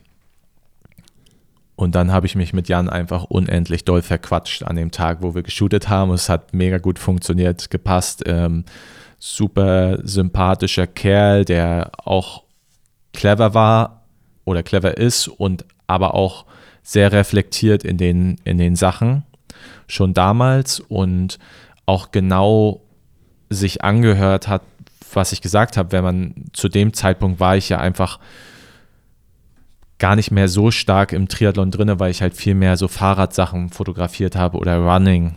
So. Und ähm, deshalb fand ich es total spannend, dass er sich das angehört hat. Und einen Monat später rief er mich dann an, ob wir uns nicht mal unterhalten können, ob ich mir vorstellen kann, vielleicht sowas in die Richtung wie, wir haben es damals nicht Management genannt, weil es sich, weil ich das Wort einfach bescheuert finde, aber ähm, halt helfen, so oder halt zusammenarbeiten. Und dann habe ich, haben wir uns getroffen, haben uns irgendwie darauf, darauf geeinigt, dass das cool ist und Sinn macht. Und dann habe ich, ähm, ich glaube, drei Regeln festgelegt und dann haben wir gestartet, sind wir gestartet. Cool, spannend. Und es war, es ging, ich will also ich es will ging wissen, nie was die drei Regeln sind. Willst du wissen? Ja. Ja. Die eine Regel war, dass er sich einen Steuerberater sucht. Super Regel. Guter, guten Steuerberater. Zweite Regel war, dass wir eine Anti-Doping-Klausel unterschreiben, die so hoch ist, dass er niemals darüber nachdenkt, auch nur ansatzweise Krass. in, den, in die Okay. Richtung zu gehen. Und die dritte Regel war, dass wenn es zu dem, Zeit, zu dem Punkt kommt, dass wirklich viel Geld reinkommt, ähm, ab dem Zeitpunkt, ich weiß gar nicht, ich glaube, wir haben sogar eine Summe festgelegt, ähm, mach, setzen wir uns mit jemandem zusammen und überlegen, wie wir das Geld investieren. Damit er nicht nach der Karriere dasteht und sagt, Digga, ich habe mein ganzes Geld verprasst. Geil, ich habe äh, ich hab jetzt mit ganz anderen Regeln äh, gerechnet. Ich habe gedacht, jetzt kommt so, du musst so und so oft äh, was posten. Na, Also, gar nicht. ist- Nee, nee, null, null. Ich, ich habe ich hab, ich hab auch so irgendwie, pass auf, ganz wichtig, Strati, keine Nacktbilder. Das ist, das ist ganz, ganz wichtig. Doch, Kei- keine, keine Affären, keine Affären. Und dann, dann, kommt, dann kommen da die drei, die drei goldenen Tom-Regeln zur Lebenshilfe. Aber macht, macht das Ganze ja viel, viel sympathischer. Aber ich, mir ging es genauso, Nick. Ich habe auch gedacht, jetzt kommen ihr halt habt so gehofft, ne? Ja, ja. die Rockstar. Ich, ich habe auch gedacht, jetzt kommen so Rockstar-Regeln. Also, das sind ja. Die Rockstar-Regeln wären ja gewesen, noch mehr Haut zeigen. Ja, aber das macht er doch gerne. Also das ist ja, das ist ja so. Mu muss er, Strati- theoret muss er Strati theoretisch auch viel häufiger machen. Das Ja, funktioniert klar. total aber gut. die Badehosen sind bei Strati schon knapp. Also da Ja. legt er auch immer sehr, sehr Wert drauf, dass sie möglichst tief es sitzt. gibt Ich keine glaub, knapperen, beherrscht- Nils, das ist das Ding. Es beherrscht keiner so gut wie er. Und natürlich auch die Schwimmbadekappe, die immer absolut ganz, ganz, ganz oben ist, damit die Stirn maximal, ge ja, maximal gebräunt wird. Das ist dann Ich frage mich im Rennen auch jedes Mal bei den, bei den Badekappen bei ihm. Er ist immer der Einzige, wo die Badekappe so unfassbar krass hochrutscht. Das sieht immer, ärgere ich mich so hart, wenn ich davon dann Bilder mache und er da rauskommt und diese Badekappe so auf halb acht hängt. Da kann ich dir was sagen. Ich habe oft im Rennen das gleiche Problem. Ich habe auch schon oft welche verloren. Das liegt, glaube ich, auch ein bisschen an der Kopfform. Zieht man, Wir haben so einen- ziehen die so einen zwei zulaufenden an, ne? und dann Eierkopf. so Ja. rutscht es Ja. hoch. Naja, Alien, Aber- Alienheads. äh, super geil. Um das Thema vielleicht so ein bisschen äh, nochmal zusammenzufassen. So dieses, der Erfolg von Jan und auch dieser sportliche, der dem Ganzen ja dann äh, nochmal mehr oder das Ganze nochmal mehr beschleunigt, kam ja nachdem ihr das alles solide aufgestellt habt für Fotos, Social Media Sachen und sonst was. Also diese ganzen Sponsoren, die ihr jetzt habt, sind schon auf der Grundlage, was du ganz am Anfang mal gesagt hast, in so, einem- in so einem Nebensatz. Ähm, ihr habt erstmal investiert und geliefert. Also das heißt, ihr habt vielleicht nur Material bekommen oder nur, ja, komm, wir versuchen es mal und ihr kriegt hier einen kleinen, eine kleine Aufwandsentschädigung, aber keine, keine wirklich äh, vernünftigen Summen, mit denen man eigentlich arbeiten kann, weil bei Profi-Triathleten sind die Kosten natürlich auch extrem hoch, was, was Reisen zu äh, Trainingslagern, was Reisen zu Wettkämpfen betrifft, etc., pp, Hotelkosten. Ähm, und ihr seid erstmal in Vorleistung gegangen, habt gesagt, okay, wir nehmen euch mit auf diese Reise, wir liefern euch Content, wir liefern euch Bilder, wir liefern euch äh, einen Instagram-Account bei Jan, der, äh, der wächst und wenn euch das gefällt, dann sprechen wir im nächsten Jahr wieder. Okay, also das war so dieser erstmal, ihr seid ins, ins Investment gegangen, äh, nicht so wie man das sonst häufig hört, ich, ich gewinne jetzt was und jetzt kommen die Sponsoren zu mir und warten. Aber ich, Ähm, muss, ich muss auch dazu sagen, das klappt natürlich nicht immer. Ne? Du hast Ja, ja, natürlich auch logisch. immer mal Partner dabei, die das nutzen und, und dich, äh, wenn du es nicht einplanst oder nicht im Kopf hast, gerne auch mal auflaufen lassen oder, oder das ausnutzen oder so. Also es geht schon viel darum, halt auch Menschenkenntnis zu haben, mit wem man das machen kann und mit wem nicht. Ähm, Aber es hat ja trotzdem, es hat ja trotzdem funktioniert, ja. obwohl Jan ja, wenn man jetzt mal schaut, Wechsel zur Mitteldistanz, Mhm. zwei, 21 war Zweiter Jahr, in St. Pölten. Genau, 73 Europameisterschaft, dann Sieg in Zell am See. Also das war Ja. ein sehr, sehr gutes Jahr. Ja. Aber da wart ihr schon gut aufgestellt oder hat dann Nee. dieser sportliche Erfolg auch noch gepaart mit dem Auftritt, den ihr zusammen erarbeitet habt, dafür gesorgt, dass dann sicherlich noch nicht der Rubel gerollt ist, aber dass halt so ein bisschen so eine finanzielle Sicherheit reingekommen ist. Ja, ich glaube, es ist bei ihm so wie auch seine Karriere an sich so eine konstante Entwicklung. Also der hat halt immer wieder in, in allen Punkten so einen gewissen Schritt gemacht. Ist jetzt nie so von jetzt auf gleich ganz, ganz oben, ähm, sondern alles, was man sieht, ist irgendwie back and forth, immer mit, mit äh, Rücksetzern, mit ähm, mal einer Verletzung hier, mal irgendwie ähm, wieder weiter nach vorne gekommen und so, aber der ist, der ist ein Kämpfer. Also das muss man halt einfach sagen und der ist super akribisch in allen Sachen und so bin ich, glaube ich, auch, zumindest in den, in den Sachen, wo ich, wo ich ihm helfen kann und wir haben halt, ähm, ich glaube, ich bin kein klassischer Manager, wenn man halt noch das dazu bedenkt, dass wir das mit dem Content noch machen, aber ich fahre halt auch mit ihm und auch mit Dani ähm, oder mit Lena bin ich jetzt ja auch ähm, nach Hamburg und so und fahre da irgendwie eine Woche mit und begleite die und kümmere mich um alles. Und mir ist, mir ist egal, ob ich da denn Mädchen für alles bin oder wie ich da wahrgenommen werde. Für mich ist eigentlich total schön zu sehen, ähm, ja, also gefühlt lebe ich ja meine Karriere dort weiter. Mhm. Also so fühlt es sich jedenfalls an, wenn Jan da in, in Lachti ins Ziel äh, läuft oder de, halt auf der letzten Runde und ich sehe, okay, den Magrier, also und ich, ich weiß, dass ich mit Nick hin und her geschrieben habe und es waren 30 Sekunden zu Magrier die ganze Zeit und ich sage, sieht er den, macht er den kalt. Und das war, und ich sehe in irgendeiner Einstellung, keine Ahnung, habe ich gesehen, Berg er hoch, sieht, ja. er sieht ihn und habe ich gesagt, okay. Und ich kriege krieg ich jetzt, also weiß ich, kriege jetzt noch Gänsehaut. Also, aber das sind so die Sachen, also dafür lohnt es sich sehr.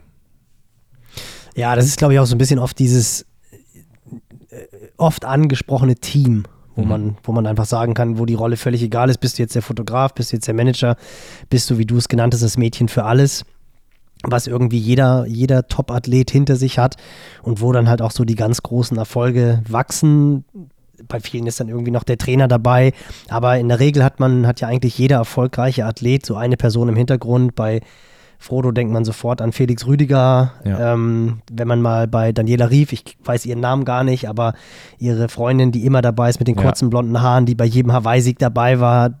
Das, also jeder hat ja irgendwie so diese Person im Hintergrund und das kann ich total nachvollziehen, dass natürlich, wenn man dabei ist und wenn man gerade auch so diese Ups und Downs erlebt, die er ja die du ja auch bei Jan wirklich jetzt auch schon seit ein paar Jahren erlebt hast und gerade das Jahr davor war ja auch ein sehr schwieriges Jahr oder ein sehr herausforderndes Jahr, formulieren Auch, mal auch so. dieses Jahr, ne? Also dieses Jahr bis zur WM war jetzt ja auch kein geiles Jahr. Also, Natürlich nicht gemessen an dem, was man erwarten konnte, ja. so, da hast du natürlich recht. Aber ich glaube, das macht halt das Ganze auch zu dem, was du sagst, dass man dann halt wirklich mit Tränen in den Augen an der Strecke steht und sich halt vermutlich ja nicht genauso freut wie der Athlet, aber halt einfach auch eine ganz wichtige Rolle spielt. Und das ist natürlich extrem cool. Kommen wir dann aber auch gleich zur nächsten Frage, weil das habe ich, hatte mich vorher schon unter den Nägeln gebrannt. Das bedeutet ja letztendlich aber auch, dass du das nur mit Athleten machen kannst, die dir sympathisch sind. Also wo man so eine persönliche, weil du könnt, kannst ja nicht eine Woche lang mit jemand nach Hamburg fahren, wie eine Lena Meissner, sie unterstützen und die ganze Zeit nur denken, boah, so richtig Spaß macht mir das Ganze hier aber nicht. Mache ich auch nicht. also, Ja, ginge das? Würdest du, kannst du dir vorstellen, dass es Leute gibt, die das hinbekommen? ja. Also meinst die das machen Ich ich mit wa- egal was für einem Athleten, Hauptsache der bringt Cash? Ja, genau. Aber dann ist es Safe. so eher klassisch Management, oder? Ja. Das ist ja nicht das, wie du jetzt arbeitest und wie du das machst. Das kann ich mir nicht vorstellen. Also ich glaube, da gehört schon. Nee, das will ich auch nicht. Ja, also ja. bei mir ist ja schon immer, und das weißt du auch, also und auch bei Nick, und das ist auch, glaube ich, etwas, warum ich mich mit Nick ähm, gut verstehe, es geht mir nicht da ums nochmal 1000 Euro verdienen oder so, wenn, wenn, keine Ahnung, mich Wout van Art fragt, ob ich ihn irgendwie Fotos mache und ich habe das Gefühl, das ist ein scheiß Kerl, dann habe ich da keinen Bock drauf. So, Ja. und dann, dann merke ich das auch bei meinen Fotos oder bei, oder bei den Sachen, die ich mache. Aber wenn ich das Gefühl habe, Wobei du da noch besser bist als ich. Besser geworden, weil manchmal kann man es sich natürlich nicht aussuchen. Also bei Kampagnensachen oder so, dann kannst du dir teilweise Sachen nicht aussuchen, dann musst du da, da so, damit komme ich klar. Aber das Schöne bei den Fotokampagnen-Sachen ist, ich kann da eintauchen und ich kann wieder weg. Aber bei, bei, bei dem Athleten muss ich mich mit dem Athleten gut verstehen und ich muss ihm auch super klar sagen können, was ich scheiße finde und was nicht. Und, und auch das Gefühl zu haben, ähm, der erzählt mir jetzt auch viele Sachen aus dem Privatleben. Mit Jan bin ich natürlich so eng befreundet, dass wir uns alles erzählen quasi, ne? Und das, und das verschwimmt natürlich auch schnell mal, was es schwierig macht, manchmal zu sagen, hey Jan, ich, es tut mir total leid, aber das kann ich mir jetzt gerade gar nicht anhören, weil ich habe keine Zeit. Ich muss eigentlich arbeiten. So, aber ähm, das macht es genauso auch, auch schön und ich, und ich, ich möchte persönliche Sachen haben. Also ich möchte nichts, was, wo es nur, nur ums Business geht. Also Ja. ich glaube, dann, dann bin ich nicht glücklich. So würde ich sagen. Ich glaube, das ist bei sowas auch mal die Voraussetzung, dass du einfach äh, eine Sympathie da hast äh, zwischen, zwischen beiden Seiten irgendwie und ein Vertrauen da hast, wenn es langfristig funktionieren soll, gerade so in der Art und Weise, wie du arbeitest. Ich habe aber noch eine ähm, für mich super spannende Frage, weil ich finde, es wird gerade so, Nils hat schon besprochen, es kommt natürlich immer, es gibt super viele Leute, die dann Fotos machen, die auch reindrängen, die Bock haben äh, auf den Sport. Äh, auf der anderen Seite ist natürlich so, aktuell, jeder Athlet braucht Content, jede Brand braucht Content. Es ist so eine, so eine hohe Nachfrage wie nie. Aber ich habe so ein bisschen das Gefühl, wenn ich durch mein Instagram scrolle, ähm, dass ich gar nicht mehr bei den Sachen hängen bleibe, wo ich jetzt sage, so, boah, ein geiles Foto oder so, sondern äh, wenn irgendwer was, entweder was Kreatives macht oder was anderes macht oder so, beschäftigt ihr euch damit so ein bisschen äh, dann im Team mit den Athleten auch, okay, was, was können wir jetzt vielleicht mal anderes ausprobieren oder wie können wir nochmal auffallen oder irgendwie sagen, ja, boah, das, was wir es jetzt die letzten fünf Jahre gemacht haben, war gut, hat vielleicht funktioniert bis jetzt, aber muss man sich dann nochmal irgendwie ändern oder neue Ansätze finden, damit es nicht langweilig wird, damit nicht irgendwie dieses, dieses Wachstum dann oder die Aufmerksamkeit stagniert oder sonst irgendwas, weil ich habe so ein bisschen gerade das Gefühl, und das ist auch mein Hauptgrund, ehrlich gesagt, ich überlege schon die ganze Zeit, okay, was kann man vielleicht mal anders machen, warum ich oder das, was Nils äh, angesprochen hat, ganz am Anfang mal auch selber bei mir oder bei, bei Pushing Limits auch eine Zeit lang manchmal sehr lange, ich habe auch, glaube ich, mal sechs Wochen oder so gar nichts gepostet, weil ich keine Lust hatte, irgendwie wieder was zu posten, wo ich das Gefühl habe, ja, das gibt es da draußen schon 278.000 Mal. Es wird halt alles so irrelevant, ne? Ja, genau. Also weil, so, weil man es so, halt, so, halt, auf jeden, weil halt auf jedem Feed sieht und denkt halt irgendwie, ja, gut, das ist jetzt von ihm auch noch das Ding. Finde ich eine sehr spannende Frage, weil ich halt auch denke, man muss sich ja nicht komplett neu erfinden, aber was sind mal so neue Wege, wo man halt einfach eine Aufmerksamkeit aufgrund ja, der, der neuen Perspektive nennen wir es einfach mal so. Ja, das merke ich Warte mal natürlich. Tom, sorry, da noch ein Gedankengang dazu, bevor du antwortest. Ähm, einmal so diese neuen Perspektive, mit aber dem Wissen, du weißt ja, wenn dir einfach die, selbst die gleichen Fotos, die die jetzt das letzte Jahr oder die letzten zwei Jahre gemacht habt, wenn ihr die jetzt die nächsten fünf Jahre macht, aber regelmäßig postet und Reels postet, wirst du trotzdem wachsen. Das weißt du ja auch. Also so funktioniert halt einfach Social Media. Je mehr du gerade Instagram, wenn du da halt jeden zweiten Tag postest und jeden Tag eine Story machst, wirst du wachsen halt einfach. Wenn du es nicht machst, eben nicht. Egal, ob das jetzt innovativ ist oder nicht, solange es irgendwo noch interessant ist und irgendwo ausgespielt ist, kriegst du schon immer wieder neue, neue Leute, die da, die da gucken. Ähm, so vielleicht vor dem Hintergrund, wo du weißt, okay, ich kann auch so das, was ich kann, Kamera draufhalten, das haben wir jetzt gelernt, Jan weiß, was er machen soll, machen wir das so weiter? Oder überleg dir aktiv halt so, ey, uns langweilt das vielleicht auch selber, was können wir vielleicht vor, mal, allem finden wir einen neuen vor Ansatz? allem langweilt mich das. Ja, okay. So, also ich sehe das ja an meinem Account, dass ich mich super schwer damit tue, neue Sachen zu posten, wo ich das Gefühl habe, das ist ein ähnliches Fahrradbild oder es ist ein ähnliches Running-Bild und ich kann das 10 Millionen Mal in der gleichen Weise wieder produzieren und mir was Neues überlegen und ich mache das für die Kampagnen und die, die Bilder sind auch alle nice und alles. Aber ich möchte schon gerne, das war zum Beispiel auch so die Idee bei, bei den Prints oder so, halt Sachen zu erstellen, die ich halt so in der Art vielleicht noch nicht so häufig gemacht habe, weil mich Sachen auch schnell langweilen, wenn ich das irgendwie zehnmal gemacht habe. So und ich, das zum Beispiel, was du gesagt hast, dass wir das bei Jan oder bei Dani oder wie auch immer ähm, halt so fortführen können und wissen, dass das wächst, gibt uns natürlich die zumindest die Sicherheit, dass wir es erst, dass wir es so machen können, dass es funktioniert. Also die Baseline sozusagen. Genau, die Baseline, dass wir so wachsen können. Und natürlich sitzen wir jetzt schon daran, uns zu überlegen, okay, was können wir lifestyleiger vielleicht von Leuten, die als Influencer ähm, arbeiten, noch so ein bisschen abschauen, ähm, was man da reinpacken könnte, auch für einen Profisportler und was kann man abseits von dem Sport, wenn man jetzt ähm, Jan als reiner Profisportler ist, wie, wie kriegt man den außerhalb von dem zehnten Race-Bild eingesetzt? So. Aber das ist natürlich bei rein, rein Profisportlern, jeder weiß es recht schwierig in dem Punkt, mh, die trainieren dreimal am Tag und sagen dir, Digga, aber ich muss mich noch hier regenerieren und das und das und das. Wir können uns jetzt hier nicht noch drei Lifestyle-Instagram-Bilder einfallen lassen. Also muss ich mir was überlegen, wie ich das in einen Trainingslageralltag oder so einbaue, wie ich da einen, einen Shot mache, wie er mit einem Fischerhut irgendwo sitzt oder wir irgendwas machen, was halt in die Richtung Kaffee geht, um das Kaffeethema noch weiter aufzubauen, auch wenn viele das vielleicht in der Art gesehen haben, aber vielleicht überlegen wir uns was Neues. Und ähm, aber irgendwo müssen wir starten und vielleicht sieht es dann ähnlich aus wie bei manch anderen, aber das ist so der Startpunkt und da, davon wollen wir uns weiterentwickeln. Und ähm, da, da schauen wir schon nach. Ist im Triathlon ja auch relativ schwer, weil äh, ich habe es ja letztes Jahr äh, schmerzlich erfahren beim äh, Project, dass man ja auch gefühlt, also wenn du anfängst, sowas zu machen, ist, es, ist der Hype groß und es ist leicht, äh, da was zu machen, aber Mhm. dann machst du ja gefühlt ein Dreiviertel bis ein Jahr genau das Gleiche und trainierst ja gefühlt auch äh, genau das Gleiche und dein Tagesablauf ist äh, Du hast ja auch festgestellt, Montag, wie wenig Dienstag, Zeit du dann Mittwoch. hast. Ja, es ist ungefähr immer gleich. Und da dann jetzt auch äh, so als, als, wenn du da drin bist, als Sportler, vor allen Dingen auch sozusagen, boah, ich habe mir ist voll die geile Idee gekommen, wie man was nochmal anders machen kann irgendwie. Das ist mein Job. Aber ja, Aber ähm, also die Ideen oder so ist schon mein Job, aber Jan ist schon auch jemand, der bei, bei TikTok halt rumscrollt und wir uns gegenseitig solche Sachen hin und her schicken, wo wir das Gefühl haben, okay, das könnte jetzt nochmal was Spannendes sein.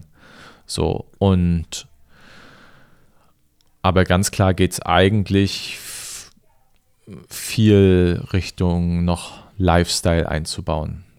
Ja. Und sei es drum, irgendein geiles Shirt zu, also Lifestyle-Shirt zu positionieren oder wie auch immer. Keine Ahnung. Okay, also sich da auch noch breiter aufzustellen zum Triathlon wieder. Und dann kommt im Optimalfall noch eine bessere Leistung dazu Ja. und dann wächst das Ganze. Ja. Verstanden. Hängt das, auch, ein- hängt das auch ein klein bisschen damit zusammen, weil das ist auch ein Punkt, den ich sehr gerne mit dir besprechen würde, weil das finde ich sehr interessant ist, dass sich der Triathlon-Markt oder allgemein eigentlich der Markt ja zurzeit wirtschaftlich sehr schwierig entwickelt. Das ist ja ganz interessant. In unserer Bubble haben wir das Gefühl, irgendwie immer mehr Leute finden den Zugang zum, zum Triathlon, zum Ausdauersport, Laufen, Graveln. Wenn du kein Gravelbike hast, kommst du dir schon vor wie kein Radfahrer mehr. Also ich habe kein Gravelbike und muss mich, weiß ich nicht, wie oft pro Woche dafür rechtfertigen, dass ich halt einfach entweder keinen Platz mehr habe für ein Gravelbike oder das auch nicht ganz so geil finde. Wie Nils, du hast kein. Kann, Gravelbike. kann ich auch nicht nachvollziehen, Ja, muss ich sagen. unfassbar. Geht, geht, geht überhaupt nicht, genau, siehst du?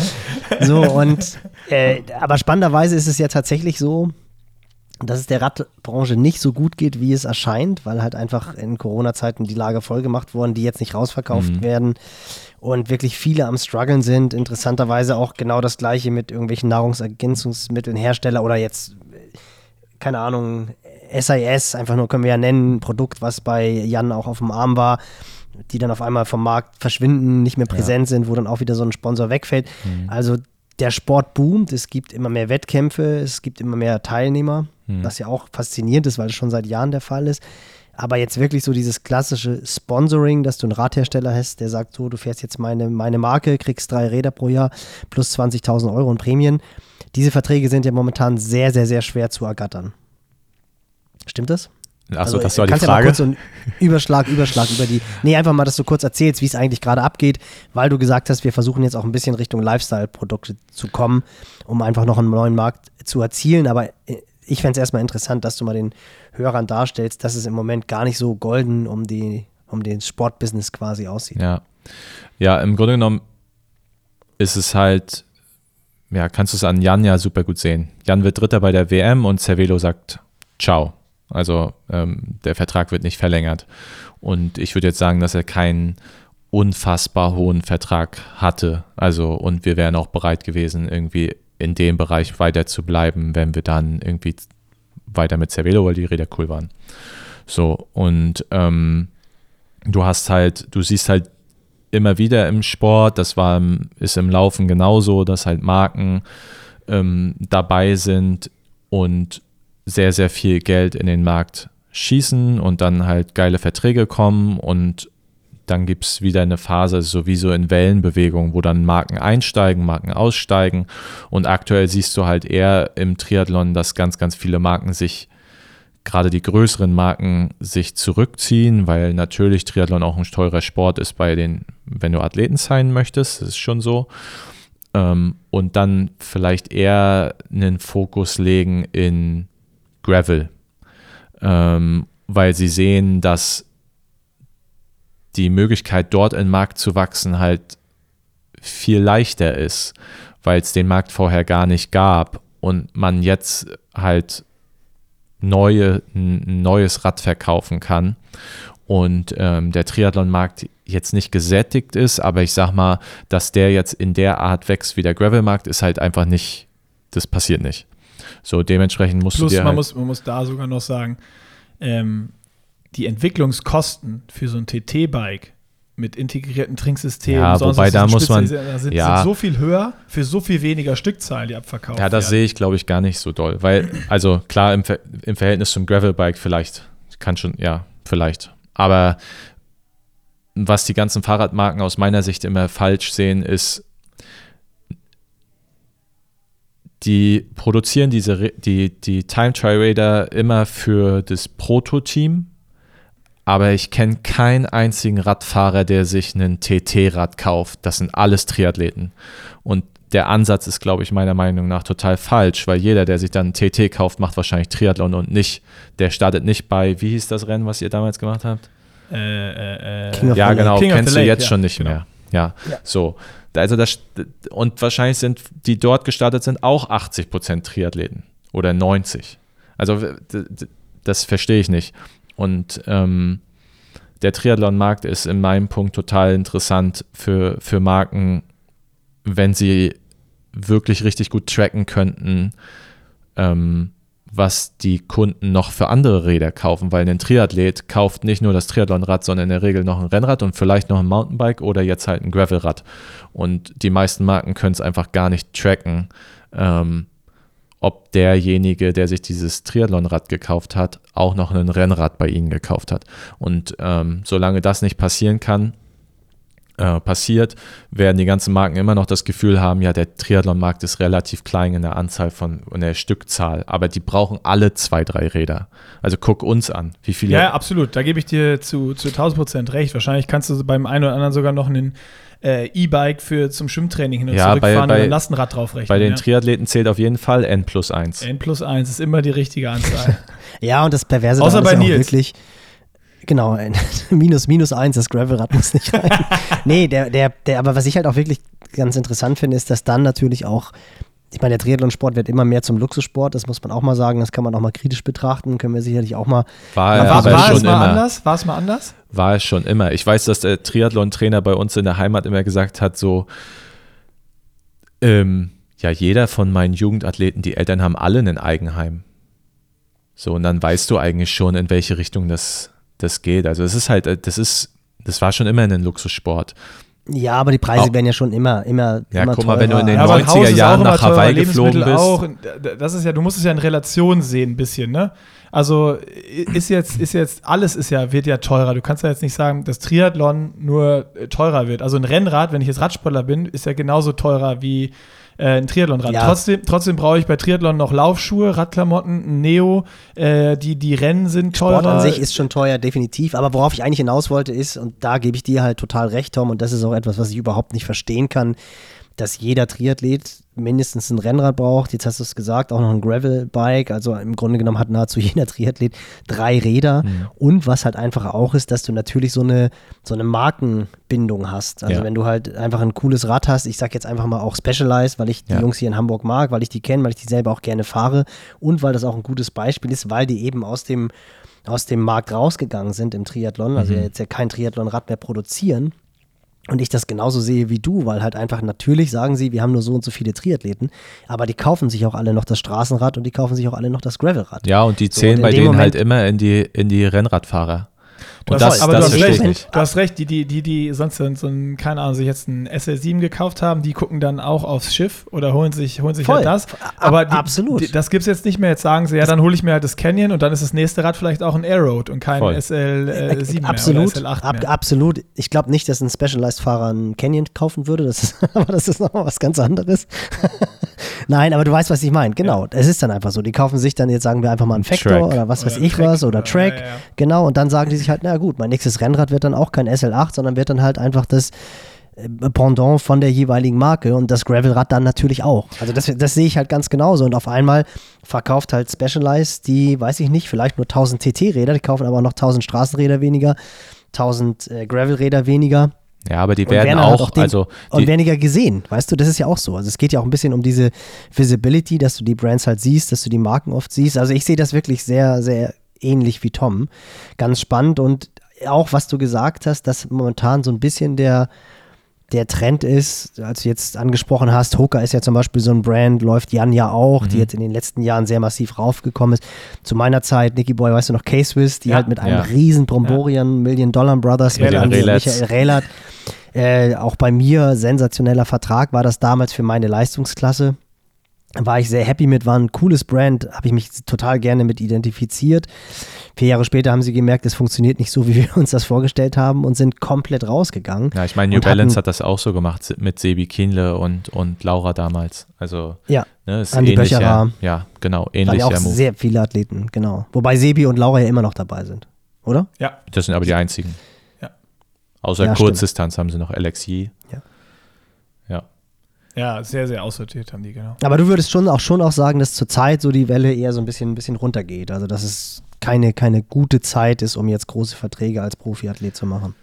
Ich würde sagen, es ist keine einfache Zeit, aber es war es, sagen wir mal, in den letzten drei Jahren nicht oder vier Jahren wahrscheinlich. Also zumindest nicht so, dass du das Gefühl hattest, hier egal was du machst, hier, hier hast du den Koffer Geld und, und, und Räder und so und du kannst machen, was du willst. Mhm. Aber Nicht wie dein Cases-Vertrag. ja. Nein, aber es ist, aber es ist okay. Es ist halt immer in Wellenbewegung. In den letzten Jahren war halt immer so diese Unsicherheit durch, durch Covid. Ähm, einerseits haben sie natürlich Geld gemacht, andererseits hatten sie auch Angst, dass das passiert, was jetzt passiert, wo jedem klar war, dass es passiert. Ähm, und dann gibt es Marken wie Specialized und Track und es gibt halt so eine Konsolidierung auf dem Markt, dass halt Marken vielleicht auch verschwinden oder gekauft werden und sich halt wieder was neu sortiert und dann kommt irgendeine Marke, die wieder in den europäischen Markt rein will. So und dann, also dieses Kommen und Gehen ist halt irgendwie ganz normal im Sport und ähm, Specialized wird vermutlich auch, sagen wir mal, wie lange dauert so eine Entwicklung? Drei, vier Jahre, dann werden die vielleicht in drei Jahren wieder auf den Markt kommen mit einem neuen Rad und dann müssen sie Athleten ist sein und dann Geld werden die wieder Ja. Geld in die Hand nehmen. Und dann gibt es wieder den nächsten Move, weil wenn Specialized reinkommt, dann macht das auch Track und dann macht das auch, keine Ahnung, Giant nochmal in einer anderen Phase oder, also das, das zieht ja immer andere Sponsoren an. Also wenn ich jetzt einen Athleten hinbekomme und der kriegt Red Bull als Sponsor, dann zieht das auch andere Sponsoren rein. Ja, ja, klar. So. Das ist ja, das ist ja letztendlich so die Königsklasse. Also hast du da, seid ihr da schon in so einer Situation, wo du sagen kannst, okay, ich nehme jetzt keine 0815 Brille, sondern warte darauf, dass Oakley signed, weil halt Oakley in einem Namenszug mit, ich sag jetzt mal Red Bull, Nike Hm. und Specialized Track sich besser anhört als 0815 und Kick-Klamotten und Kack-Fahrrad. Das kommt immer ein bisschen auf die Möglichkeiten mit der Brand an. Also wenn du da eine Möglichkeit siehst, dass die sich halt entwickelt und halt auch ähm, die ein geiles Produkt haben, dann ist es auf jeden Fall interessant, trotzdem mit der Marke zu sprechen und zu überlegen. Es ist auch viel mit Persönlichkeit. Also wenn ähm, es da Marken gibt, die ähm, sagen, hier, wir haben hier ein mega, mega geiles Produkt, es sieht äh, schick aus, hat eine gute Funktionalität und es und wir geben euch auch noch ein bisschen, ein bisschen Geld und ihr habt äh, eine Entwicklungsmöglichkeit und ihr seid frei in dem, was ihr produziert und macht und so. Klar, warum nicht? Also ich, ich verschließe da nie, nie irgendwie die Tür, ähm, aber ganz häufig sind die Ideen von neuen Sachen auch einfach nicht gut genug. So, Mhm. und dann, warum soll ich mich dann mit denjenigen unterhalten, wenn ich das Gefühl habe, das Produkt ist einfach nur kopiert und, und ich sehe jetzt schon, dass das halt ein Ding ist, um schnell Geld zu, zu machen, dann, dann sehe ich keine Entwicklungsmöglichkeit und bei Jan ist es schon so und auch bei Dani und so. Ich möchte halt eigentlich langfristig mit einer Marke zusammenarbeiten. Also das Ziel war eigentlich immer, mit einer Marke zu wachsen und halt eine loyale Brand Communication für den Athleten aufzubauen. Dass es jetzt zum Beispiel bei Jan mit den Rädern bisher nicht funktioniert hat, liegt halt einfach daran, dass es keine einfachen Jahre waren. So würde ich sagen, in, in der Bike-Branche und, und wir auch mh, mal irgendwie doofe Gespräche hatten und, und wir dann nicht weitergekommen sind und wir dann gesagt haben, okay, wir müssen einen anderen Weg gehen, weil damit äh, wir können zwar in dem ersten Moment mehr Geld verdienen, aber auf lange Sicht macht das keinen Spaß. So. Wie wichtig war so dieser dritte Platz bei der Weltmeisterschaft? Habt ihr dadurch jetzt einfach ein ganz andere äh, Trümpfe auf der Hand, dass ihr sagen könnt, hey komm, wir sind hier Platz drei? Oder ist die Situation wirklich so, dass selbst das jetzt nicht mal mehr richtig zieht? Eigentlich war es scheiße, dass zwei Deutsche davor waren. Also das ändert, glaube ich, viel. Also es ist Ja. natürlich total positiv. Ähm, erstmal, dass die, die Aufmerksamkeit dadurch war natürlich trotzdem groß. Ähm, andererseits sagen die anderen dann, ja, es waren aber, wenn du einen deutschen Markt von den Sponsoren-Sachen siehst, dann waren aber zwei Deutsche besser. So, wenn du jetzt das Beispiel Red Bull nimmst, ähm, dann würden sie vielleicht, haben sie zwei andere deutsche Möglichkeiten mehr zu sein, weil du halt bei der WM nicht ganz vorne warst. Aber ähm, im Grunde genommen öffnet das Türen, mit denen du vorher überhaupt nicht hättest sprechen können. Ob du dann einen Deal irgendwie kriegst, hängt ein bisschen auch davon ab, was du wie du die überzeugt bekommst. Ja, und ist immer auch Long Run, ne? Also ich meine. Jan geht jetzt auf die Langdistanz und dann lass ihn jetzt nochmal äh, nächstes Jahr zwei, drei geile Rennen haben. Ja. Dann ist mal ein Gespräch, hat mal stattgefunden. Äh, die haben den Namen schon mal gehört und sehen jetzt irgendwie in Ergebnislisten oder in Berichterstattung, oh, guck mal. Die haben den Äh, auf dem Schirm. Das genau, ist was, und dann, das dann was, wenn was, man wen auf dem Schirm hat, äh, sieht die Welt ja auch oft anders aus oder man wird auch mal äh, dann wieder, wieder angeschrieben. Ich meine, ich sehe das ja auch bei Pushing Limits. Äh, so am Anfang mussten wir um jeden kämpfen, der uns anschreibt irgendwie und jetzt gibt es auch immer wieder die Fälle, dass uns mal Marken anschreiben mit Ideen oder was pitchen und äh, Sachen schicken, wo man dann entscheiden kann, wo die Situation natürlich viel, viel geiler ist, als wenn man selber immer Klinken putzen muss. Ähm, und dementsprechend. aber ist auch geil. Ja, ja, beides. Also das ist ja aber trotzdem, sobald du, äh, ne, ne sobald so eine Tür oder so, so ein dritter Platz ein Türöffner ist, ist ja, weil du auch gesagt hast, eben für die, für die lange Sicht wieder etwas äh, absolut Positives, selbst wenn das im ersten Schritt jetzt gefühlt jetzt nicht einen Mega-Vertrag bringt für irgendwen oder sonst was. Da musst du halt einfach wie bei allen Sachen dranbleiben und äh, gucken, dass dann länger, länger ist. Ja, genau. Also, wie gesagt, es öffnet dir, glaube ich, die Tür zu Sachen, mit denen du vorher hättest gar nicht sprechen können. Und ähm, wenn du in dem ersten Schritt keinen Vertrag bekommst, aber er sich so weiterentwickelt, dann fragen die, dann kriegt man vielleicht dann doch irgendwann die Chance und dann geht es über an, geht's um andere Budgets. Also das ist halt jedes Mal so, dass wenn du, wenn du dann den Sprung machst oder dann halt ein Rennen noch dazukommt, wo sie sagen, okay, das war krass, dann kriegst du auf einmal einen Vertrag, den, über den du vorher hättest nicht denken können. So. Wie war Kaschkasch jetzt für eine Achterbahnfahrt für dich? Weil da muss man ja auch ganz klar sagen, das war so ein Horror. unbeschriebenes Blatt, wo man halt auch sagen kann, okay, wenn es richtig gut läuft, äh, schließt der Kerl ein Treppchenplatz, holt die Hawaii-Quali, kann dann nächstes Jahr mit Rot verhandeln und Ja. dann haben wir eine richtig gute Ausgangsposition. Hawaii-Stadt ist schon fix. Dann siehst du, dass er da echt so ein Rennen macht, wo Mhm. Niki und ich ja auch hin und her geschrieben haben und gesagt haben, Alter, wie geil, dass der wirklich den Stier bei den Hörnern packt und dann beim Marathon Nicky Boy, oh, der zieht das durch und ich dann geschrieben habe, Nick, das ist halt ein Marathon und das darf man nicht zu früh feiern und dann auf einmal wirklich so Kilometer 28 äh, hört man den Knall bis hier nach oben nach Hamburg Ja. und guckt sich die Bilder an am Screen und das sah schon fies aus, wie er da auf einmal vom 330er Schnitt Richtung 5er Schnitt geswitcht ist. Das muss dir auch brutal wehgetan haben, oder? Das muss auch eine geile Achterbahnfahrt gewesen sein. ja, sehr. Also ich kann auf solche Achterbahnfahrten mittlerweile echt verzichten. Ich, ich, Ja, aus, Trainersicht kann ich, also- aus Trainersicht kann ich dir sagen, ich auch. ja, also das ist auf jeden Fall etwas. Und ich kann was, euch sagen, die werden immer wieder passieren. Ja, ja, ja, ich kann damit echt schlecht umgehen. Es wird, wird nie besser. Ähm, Ich meine, ich hatte dieses Jahr ja schon in, in Frankfurt mit Dani äh, diese Achterbahnfahrt und in dem gleichen Atemzug äh, war ja das Rennen von Jan in, wo war das? In Luxemburg? Nee, in, doch. Luxemburg ist ja gestartet glaub, und du hast am Anfang ja. des Jahres natürlich noch äh, Gran Canaria, wo er richtig starke Ja. Swim Bike Performance hatte, vorne wechselt und ihm dann einfach Ja, die gut, Gran Canaria wusste ich natürlich schon, okay, er hat, er hat ein Problem und es ist so ein bisschen auf Messerschneide, ähm, hält er den Schmerz aus oder nicht, so. Ähm, wir wussten nicht genau, was es ist, so. Und die Ärzte haben gesagt, er kann nichts weiter kaputt machen, es wird halt einfach wehtun. Und dann wird der, wird der Körper ihm ganz klar sagen, geht es oder geht es nicht.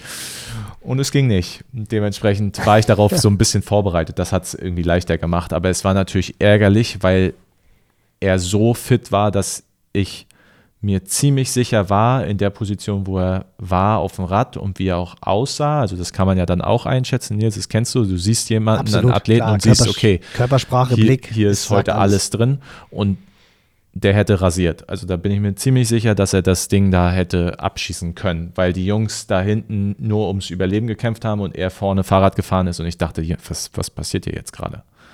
So. Ich finde das ein gutes Stichwort, weil ich äh, muss hier so einen Blick auf die Uhr werfen. Nils hat uns angekündigt, er hat nicht äh, ewig lange Zeit heute und das Thema rasiert. Ich will aber auf jeden Fall von dir noch erfahren, ähm, wie genau deine Wette mit Danny und Jan aussah. Hm. Ah, ich die du dachte, ich verloren gehe hast, jetzt noch dass auf du die, jetzt vorher noch auf die Achterbahnfahrt. Nils, für, die, für dich noch die Info, Nils. Äh, wir müssen vielleicht dann doch noch mal äh, wirklich hardcore über den äh, Plan reden, weil Tom versucht, also Tom und ich sind Ich ja eine AK für Hawaii und er startet auch in Frankfurt. Und Tom kämpft schon Oh. mit allen Mitteln. Der hat ja heute Ich hab der, der hat mir gerade schon zwei. Packungen Haribo mitgebracht und hat gesagt, hier fürs Race Weight. Ich sehe schon Nick sich permanent am Mainufer nur nach hinten um. Ja. Am, Anfang, am, Anfang, am, Anfang, am Anfang wird der Vorsprung so groß sein. Warte, warte mal ganz kurz. Nee, am nee, nee, Anfang, nee, nee. Ah. Warte ganz, ganz Ja, kurz. ja. Am, Anfang wird, am Anfang wird der Vorsprung beim Laufen so groß sein, dass Nicky noch auf die andere Uferseite gucken kann. Dann irgendwann sieht er Tom nicht mehr. Dann weiß es schon, scheiße, ich bin hier gerade auf der hiesigen Seite, Sachsenhausen-Seite. Ich sehe ihn nicht mehr. Das heißt, er ist schon auf der Brücke. Und spätestens in Runde drei ist, dann guckst du gar nicht mehr nach vorne, sondern nur noch nach hinten wahrscheinlich. Mal den Teufel nicht an die Wand. Eieieiei. Ja. Also soll Ja, ich jetzt mal, noch auf das die Achterbahnfahrt oder soll ich auf das äh, auf Nee, die Nick hat Wette? einen harten Cut Nein, gemacht, ich hat, muss, er auch, hat ich, er auch muss das noch, ich muss das noch wissen. Äh, Ja. Nils muss gleich weg und das, es muss hier noch Also, rein in ich habe die selbstbewusste Wette abgeschlossen mit Dani und Jan, dass wenn einer von beiden, also bei Dani war es, glaube ich, Top 5 auf Hawaii macht und bei Jan Top 3 bei einer Weltmeisterschaft, dass ich dann im nächsten Jahr beim Ironman starten muss. Und du hast dich mal beim Abschluss der Wette relativ sicher gefühlt. Ich habe mich so sicher gefühlt. Der Kerl hat Vertrauen in seine Athleten. Nein, aber ich meinte, Oder, ich dachte, oder er kennt die Szene. Oder er kennt die Szene. Ja, ich dachte aber natürlich, also was, erstens ist es, glaube ich, auch ein geiler Ansporn für die Athleten. So, also ich dachte, ey, okay, die, das wollen sie dir auf jeden Fall, das Antun. wollen sie dir antun. So, und dann dachte ich auch so, okay, ist doch voll geil. Also wenn das, wenn das passiert, dann ist doch, dann ist alles gut gelaufen. So, dann, und dann habe ich auch wieder ein sportliches, sportliches Ziel, was mich wirklich reizt, weil ich das gefühlt, das ist der einzige Rekord in meiner Familie, der mir noch fehlt, ist der Rekord von meinem Papa auf dem Ironman. Und Der da ist? Habe ich dir doch schon erzählt im 9 Podcast. Stunden 11. Neun, Das elf. wird tight. Aber wenn ich mir angehört habe, was, was man machen muss, um sich zu qualifizieren für Hawaii, ich will das jetzt nicht als Ziel ausrufen. das machen genug andere Leute, zum Beispiel meine, meine Frau. ähm, die hat gefühlt schon gebucht. Ähm, ja. ja. Naja, du kannst ja sonst zur Not einen Fotojob da machen. Ja, das, das darf man nie vergessen. Du musst da zwei Jobs machen. Ey, ja, das ist- Bitter ist, es, bitter ist es natürlich, wenn der Einzige, der auf Hawaii startet, der Manager ist. Und ansonsten niemand. Das ist Ja. so. Ja. Aber ja. Da könntest du ja vielleicht auch nochmal eine Zweitwette abschließen jetzt. Also das. Mit Hawaii-Quali für Jan. Nee, dass irgendwie irgendwas andersrum passieren muss, wenn die beide nochmal nach Hawaii wollen. Also Dani dann Nizza und Jan äh, Hawaii.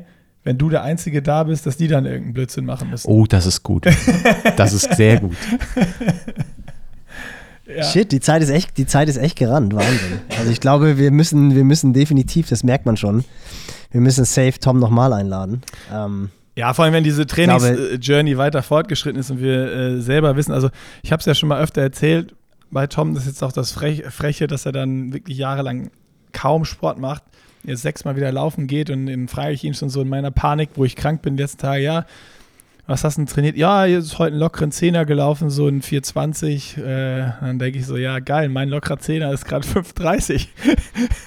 Ja gut, Nick, also wir haben, wir haben gerade gelernt, dass, dass Tom als Teenager in zwei Wochen 500 Kilometer gelaufen Ja. ist. Das war bei dir, ich weiß nicht, wie viele Kilometer bist du in, dies, in diesem Jahr gelaufen? 50? Ja, ich, Oder also, ja, abgelaufenen kann ich mal Jahr gucken, seitdem- also, werde ich nächste Woche nachreichen, muss ich So, mal also wahrscheinlich ist. Tom in, wahrscheinlich ist Tom in zwei Wochen St. Moritz so viel, das Zehnfache gelaufen von dem, was du in den letzten zwölf Monaten gerannt bist. Das kann sein, ja. und, dass er, und dass er dann im Training ein bisschen schneller oder schneller auf höherem Niveau ist, das ist ja ganz du meinst, klar. das ist normal. Ja. Das Witzige ist, ich sehe hier echt so gerade zwei Jungs, die so ein bisschen blass um die Nase werden, wenn sie von ihren Ambitionen sprechen und davon reden, was in diesem Jahr auf sie zukommt. Aber ich äh, werde jetzt schon mal ein Hotelzimmer buchen für Frankfurt. Das lasse ich mir natürlich Ey, definitiv. Nils, du musst auch ins Motel One, dann haben wir so eine richtig Hardcore, Hardcore, die, die Bar ist 24-7 auf. Oh, das ist gut. Ja, aber. Tom, das Problem ist, wenn ich, wenn ich dabei bin, dann sitze ich auch am Abend vorm Rennen da unten und ihr müsst um, ihr müsst um neun ins Bett Ja, gehen. das ist egal. Nä- Nächster Tag ist entscheidend. Bis Montag Nächster Tag durchbuchen. der Entscheidung. Ja. Aber ähm, Ja, das ist klar. Das macht ja nichts, Nils, weil ich habe ja mein Hotelzimmer für Hamburg auch schon gebucht. Ja, aber da gibt es viele Athleten, die wir betreuen müssen, oder? ich wurde, ich kann es dir gar nicht vorstellen, wie oft ich in der letzten Woche darauf angesprochen wurde. Ja, du machst doch jetzt Hamburg, oder nicht? Ich bin heute das erste Mal schwimmen gewesen, Ja. 2,2 Guck Kilometer mal, eben gerade. Junge, wenn du schwimmen gehst schon, das war, wie, also sorry, sorry, warte, warte, warte, warte. Warte mal ganz kurz, das letzte Mal, das letzte Mal, dass ich in dem Studio war, war wirklich im Dezember 2021. und mir ist jetzt eingefallen, Nick, das war, als wir mit Holy da waren und quasi das Kickoff fürs Project hier in Ja, aber- und da warst du nicht. Kannst du dich erinnern? Nee, da war ich nicht schwimmen. Aber das war das letzte Mal, dass ich, also das ist ja noch schlimmer. Ich war im Studio, aber ich war nicht schwimmen. Wann warst du das letzte Mal schwimmen vorher? So, dass sie gesagt haben, wahrscheinlich in dem Studio, äh, entschuldigen Sie, aber diese Karte, die Sie haben, die gibt es gar nicht mehr. Ja. Ja, das, der, das, Die ist ja, überholt, das die gestresst. Nee, ich war doch, ich war doch einmal als, als äh, mein Sohn beim Wann warst du das letzte Mal trainieren über zwei Kilometer? über zwei Kilometer. Ja, jetzt bist du doch zwei Kilometer geschwommen. 2,2 sogar. Ja, okay, wann hast Guck du mal, das das letzte Mal zwei er aber Kilometer geschwommen? hervorheben mit den 2,2. Ja, weil ich, weil ich, nee, weil ich habe vorher das Kampfziel zwei Kilometer ausgesprochen und ich bin mit meiner Kollegin Anni geschwommen und dann habe ich gesagt, komm, ausschwimmen können wir uns schenken. Wir haben noch 2000. Hat sie gesagt, Görke, nee, komm, die 200 Stunden. Also gut, alles, alles klar. Ähm, Aber so kommt man ich wieder weiß es, rein. Also, ich weiß es nicht. Also vermutlich, also es ist verdammt lange her. Also ich, ich weiß, ich habe ja aber 19, wahrscheinlich 2019, als ich in Kaschkasch die 70-3-Distanz gemacht habe. Aber da war es auch nur 1,9. Aber irgendwann in der Vorbereitung. Also 20, 2019 wahrscheinlich. Geil. Und daran sieht man doch, Nils, wie ernst du das nimmst mit Hamburg. Nee, Mein, mein, mein, Nee, nee, nee. Ich, ich erinnere mich immer sehr gut daran, Nick, an, an mein Zurückkommen wieder in, nach Deutschland, ähm, wo ich mein Rad aufgebaut habe und die erste Radfahrt wieder mit dir und Alex Schmidt war. Oh, ja. Oh. Und ihr mich ungefähr die letzten 40 Kilometer geschoben habt, weil ich sonst im Graben gelandet wäre. Snickers, und nicht mehr, selbst Snickers und Red Bull hat ich nicht mehr konnte geholfen. nichts mehr. Nichts. Ja, das Aber wenn stimmt. nichts mehr zündet, dann ist es wirklich. Da war wirklich der Ofen. Also das, das habe ich wirklich selten gesehen, dass jemand so äh, aus war. Ja, stimmt. Das gibt mir noch Hoffnung für Frankfurt. es, war schlimmer, es war schlimmer als deine erste Ausfahrt, Nick, als du nach 40 Kilometern den Hunger hast. Ja, ja, viel schlimmer. Viel, viel viel schlimmer. Ja, ja. Nee, nee, das war wirklich, wir haben, äh, wir mussten Tom, also sobald es irgendwie so eine Asphaltblase kam, so, Nee, so eine es war keine Autobahnbrücke, Blase, mussten da wir war nichts, schieben. da war, da, da war nichts zu sehen. also ni- selbst Brücken waren quasi der Mount Everest. Also Ja. es war Ah, großartig. Wir, wir, machen, wir machen einfach mal so Updates hier, wie das so alles läuft bei uns im Training. Oder ich habe schon äh, auch mit Nils gesprochen, vielleicht müssen wir auch so ein, so ein, so ein Post von also, Paul. Sowas. Nils, es ist ja noch nicht, äh, es ist ja noch nicht safe und wir joken hier mal rum, aber ich sehe einfach, wenn du schwimmen gehst, dass du schon Lust drauf hättest, dass das äh, funktioniert mit dem Ironman. Und Ich, ich habe je, ich hab jedes Mal nach der Hawaii-Übertragung. ja, gewusst. das hast du, das, ist- das hast also du jetzt die letzten drei Podcasts erzählt. Erzähl das nicht nochmal jetzt in dieser Story hier, äh, in dem Podcast hier. Wenn das alles so klappt, dann müssen wir noch, vielleicht gibt es dann so einmal im Monat noch so ein, so ein, klein, so ein kleines Bom, so ein Bonbon-Podcast, wo wir so äh, darüber berichten, wie das Training bei uns allen so läuft. Weil ich habe Tom Nix und T- Tom Nix und Nils ja, ich hab, es, gibt, es, gibt noch, es gibt noch eine Überraschung, die ist aber noch nicht, äh, die ist noch nicht spruchreif. Es wird noch ein Comeback geben. Ah ja, ich weiß schon. Ja, du weißt es schon. Nils habe ich es auch schon verraten, aber das ist noch nicht, das ist noch nicht spruchreif. Das, Äh, äh, Ich weiß nur, dass es nicht meins ist. aber- Apropos, eine Frage habe ich aber doch, noch doch, an. ein Comeback auf jeden Fall. Ein- eine Frage, fest. eine Ja, Frage an euch beide habe ich ja noch. Also wir sind ja jetzt nicht auf dem Level wie, wie Jan und sowas als beim von den Finishing-Zeiten, ne? Ja, aber knapp Mach- dahinter. Ja. Macht, macht, es, macht es Sinn, sich Laufsachen zum Laufen anzuziehen? Wie lange also bei dauert dir das? würde ich das, nein, bei dir würde ich das stylmäßig unbedingt machen. Gute Frage. Ich habe das. Definitiv. Ich bin äh, ja relativ Mit unfit, unfit 2016 nochmal in äh, Frankfurt gestartet. Da habe ich, äh, weil ich wusste, dass es ein langer Lauf wird, habe ich gesagt, ich habe keinen Bock hier im, im verschwitzten Tri-Suit jetzt so rumzueiern. Ich habe es da tatsächlich so gemacht. Ich hatte einen Aerosuit an und unterm Aerosuit hatte ich noch so eine, ähm, eine Tri-Shorts. Mhm.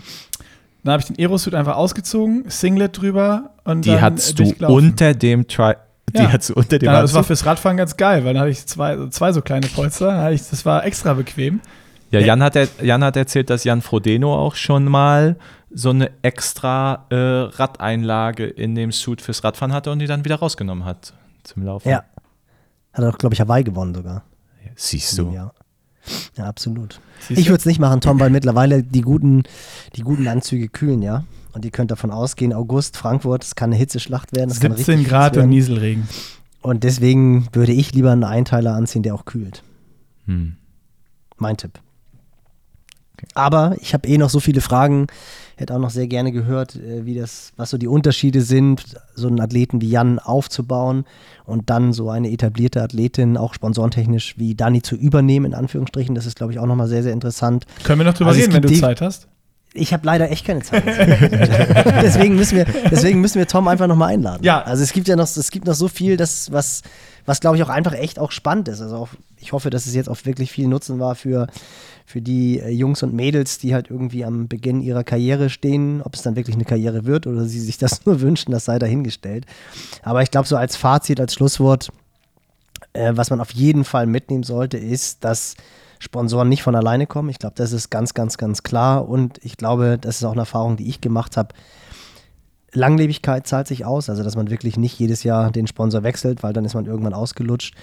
Und halt gerade das, was du erzählt hast, das fand ich sehr interessant, auch dieses in Vorleistung gehen, also auch bereit zu sein, wirklich, ich mache jetzt mal was, nicht unbedingt for free, aber um einfach zu zeigen, wie es funktionieren könnte und zu hören, dass ihr die Erfahrung gemacht habt, dass das auch funktioniert, nicht immer, aber funktionieren kann, dass dann Sponsoren wirklich sagen, ach komm, hey, der hat, die haben Potenzial, die machen gute Arbeit, jetzt setzen wir ein bisschen mehr auf dieses Pferd. Ich finde, das ist wirklich sehr cool, weil die meisten, wie du es gesagt hast, haben die Vorstellung, ich krieg Summe X und mach mir ein, Logo auf dem Anzug. Und, genau, aber ein Logo auf den Anzug und das reicht. Ähm, das- das Geile ist das bei- ist schon auch harte Arbeit. Das Geile ist bei dem, was du gerade gesagt hast, Nils, dass sowas ja vielleicht auch eine Möglichkeit ist, an Marken oder Sponsoren ranzukommen, an die man sonst von seiner Leistung oder sonst was gar nicht, die einen gar nicht beachten würden, weil es uninteressant oder sie bessere Athleten haben im Portfolio oder sonst was. Und am Ende ist es doch auch so, ähm, dass du dich auch dann da mit sowas bewerben kannst, sozusagen, wie so ein, wie, wie, wie so ein, wie, wie, wie beim Arbeitgeber die Bewerbung oder I don't know.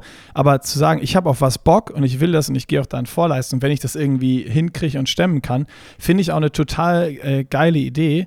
Und ähm, ja, zeigt halt, dass es nicht immer nur einseitig ist, irgendwie so, okay, ich, ich trage dein Logo und du kriegst, du kannst drei Fotos von mir nutzen, dafür will ich Summe X haben, äh, ja oder nein, sondern es gibt immer auch Wege dazwischen und Lösungen und äh, Sachen, ähm, die man dann, die man da machen kann. Aber Nils zeigt schon, zeigt schon auf die Uhr. wir müssen, ja, wir müssen jetzt auch nochmal einen harten Cut machen nach dem harten Themenswitch von mir. Ähm, und Schade, ich hätte sonst direkt nochmal angesetzt. ja, also schreibt uns in die Kommentare, was, was wollt ihr noch von Tom wissen? Wir laden ihn nochmal wieder ein. So, Sehr gut. dann machen wir jetzt schnell Mega. Schluss, Nils, damit du los kannst. Harter Cut. Ja, es geht nicht um mich, es geht ums Fußballtraining meines Sohnes. Oh, das da, ist wichtig. Äh, das ist wichtig. Das du darf darfst, das weiß ich aus Trainersicht, darfst du nicht zu spät kommen. Ja. Das Bayern-Fan versuche ich ihm oder? immer. Nee, Pauli-Fan. Pa- Tom, wir sitzen hier in Hamburg. Ja, ich habe Ist nur gestern gesehen, dass Bayern gegen Saarbrücken verloren hat und dachte irgendwie, ob Lena Und im. Pauli hat, Pauli hat am Tag davor gegen Schalke gewonnen. Also die Stimmung hier ist gut. Gut, gut. Passt. nicht. Dann, Nils, los geht's. Ab zum Fußballtraining. Und erkälte dich nicht diesmal. Schönes Wochenende, Tom. Vielen Ciao, Dank. ciao, danke dir.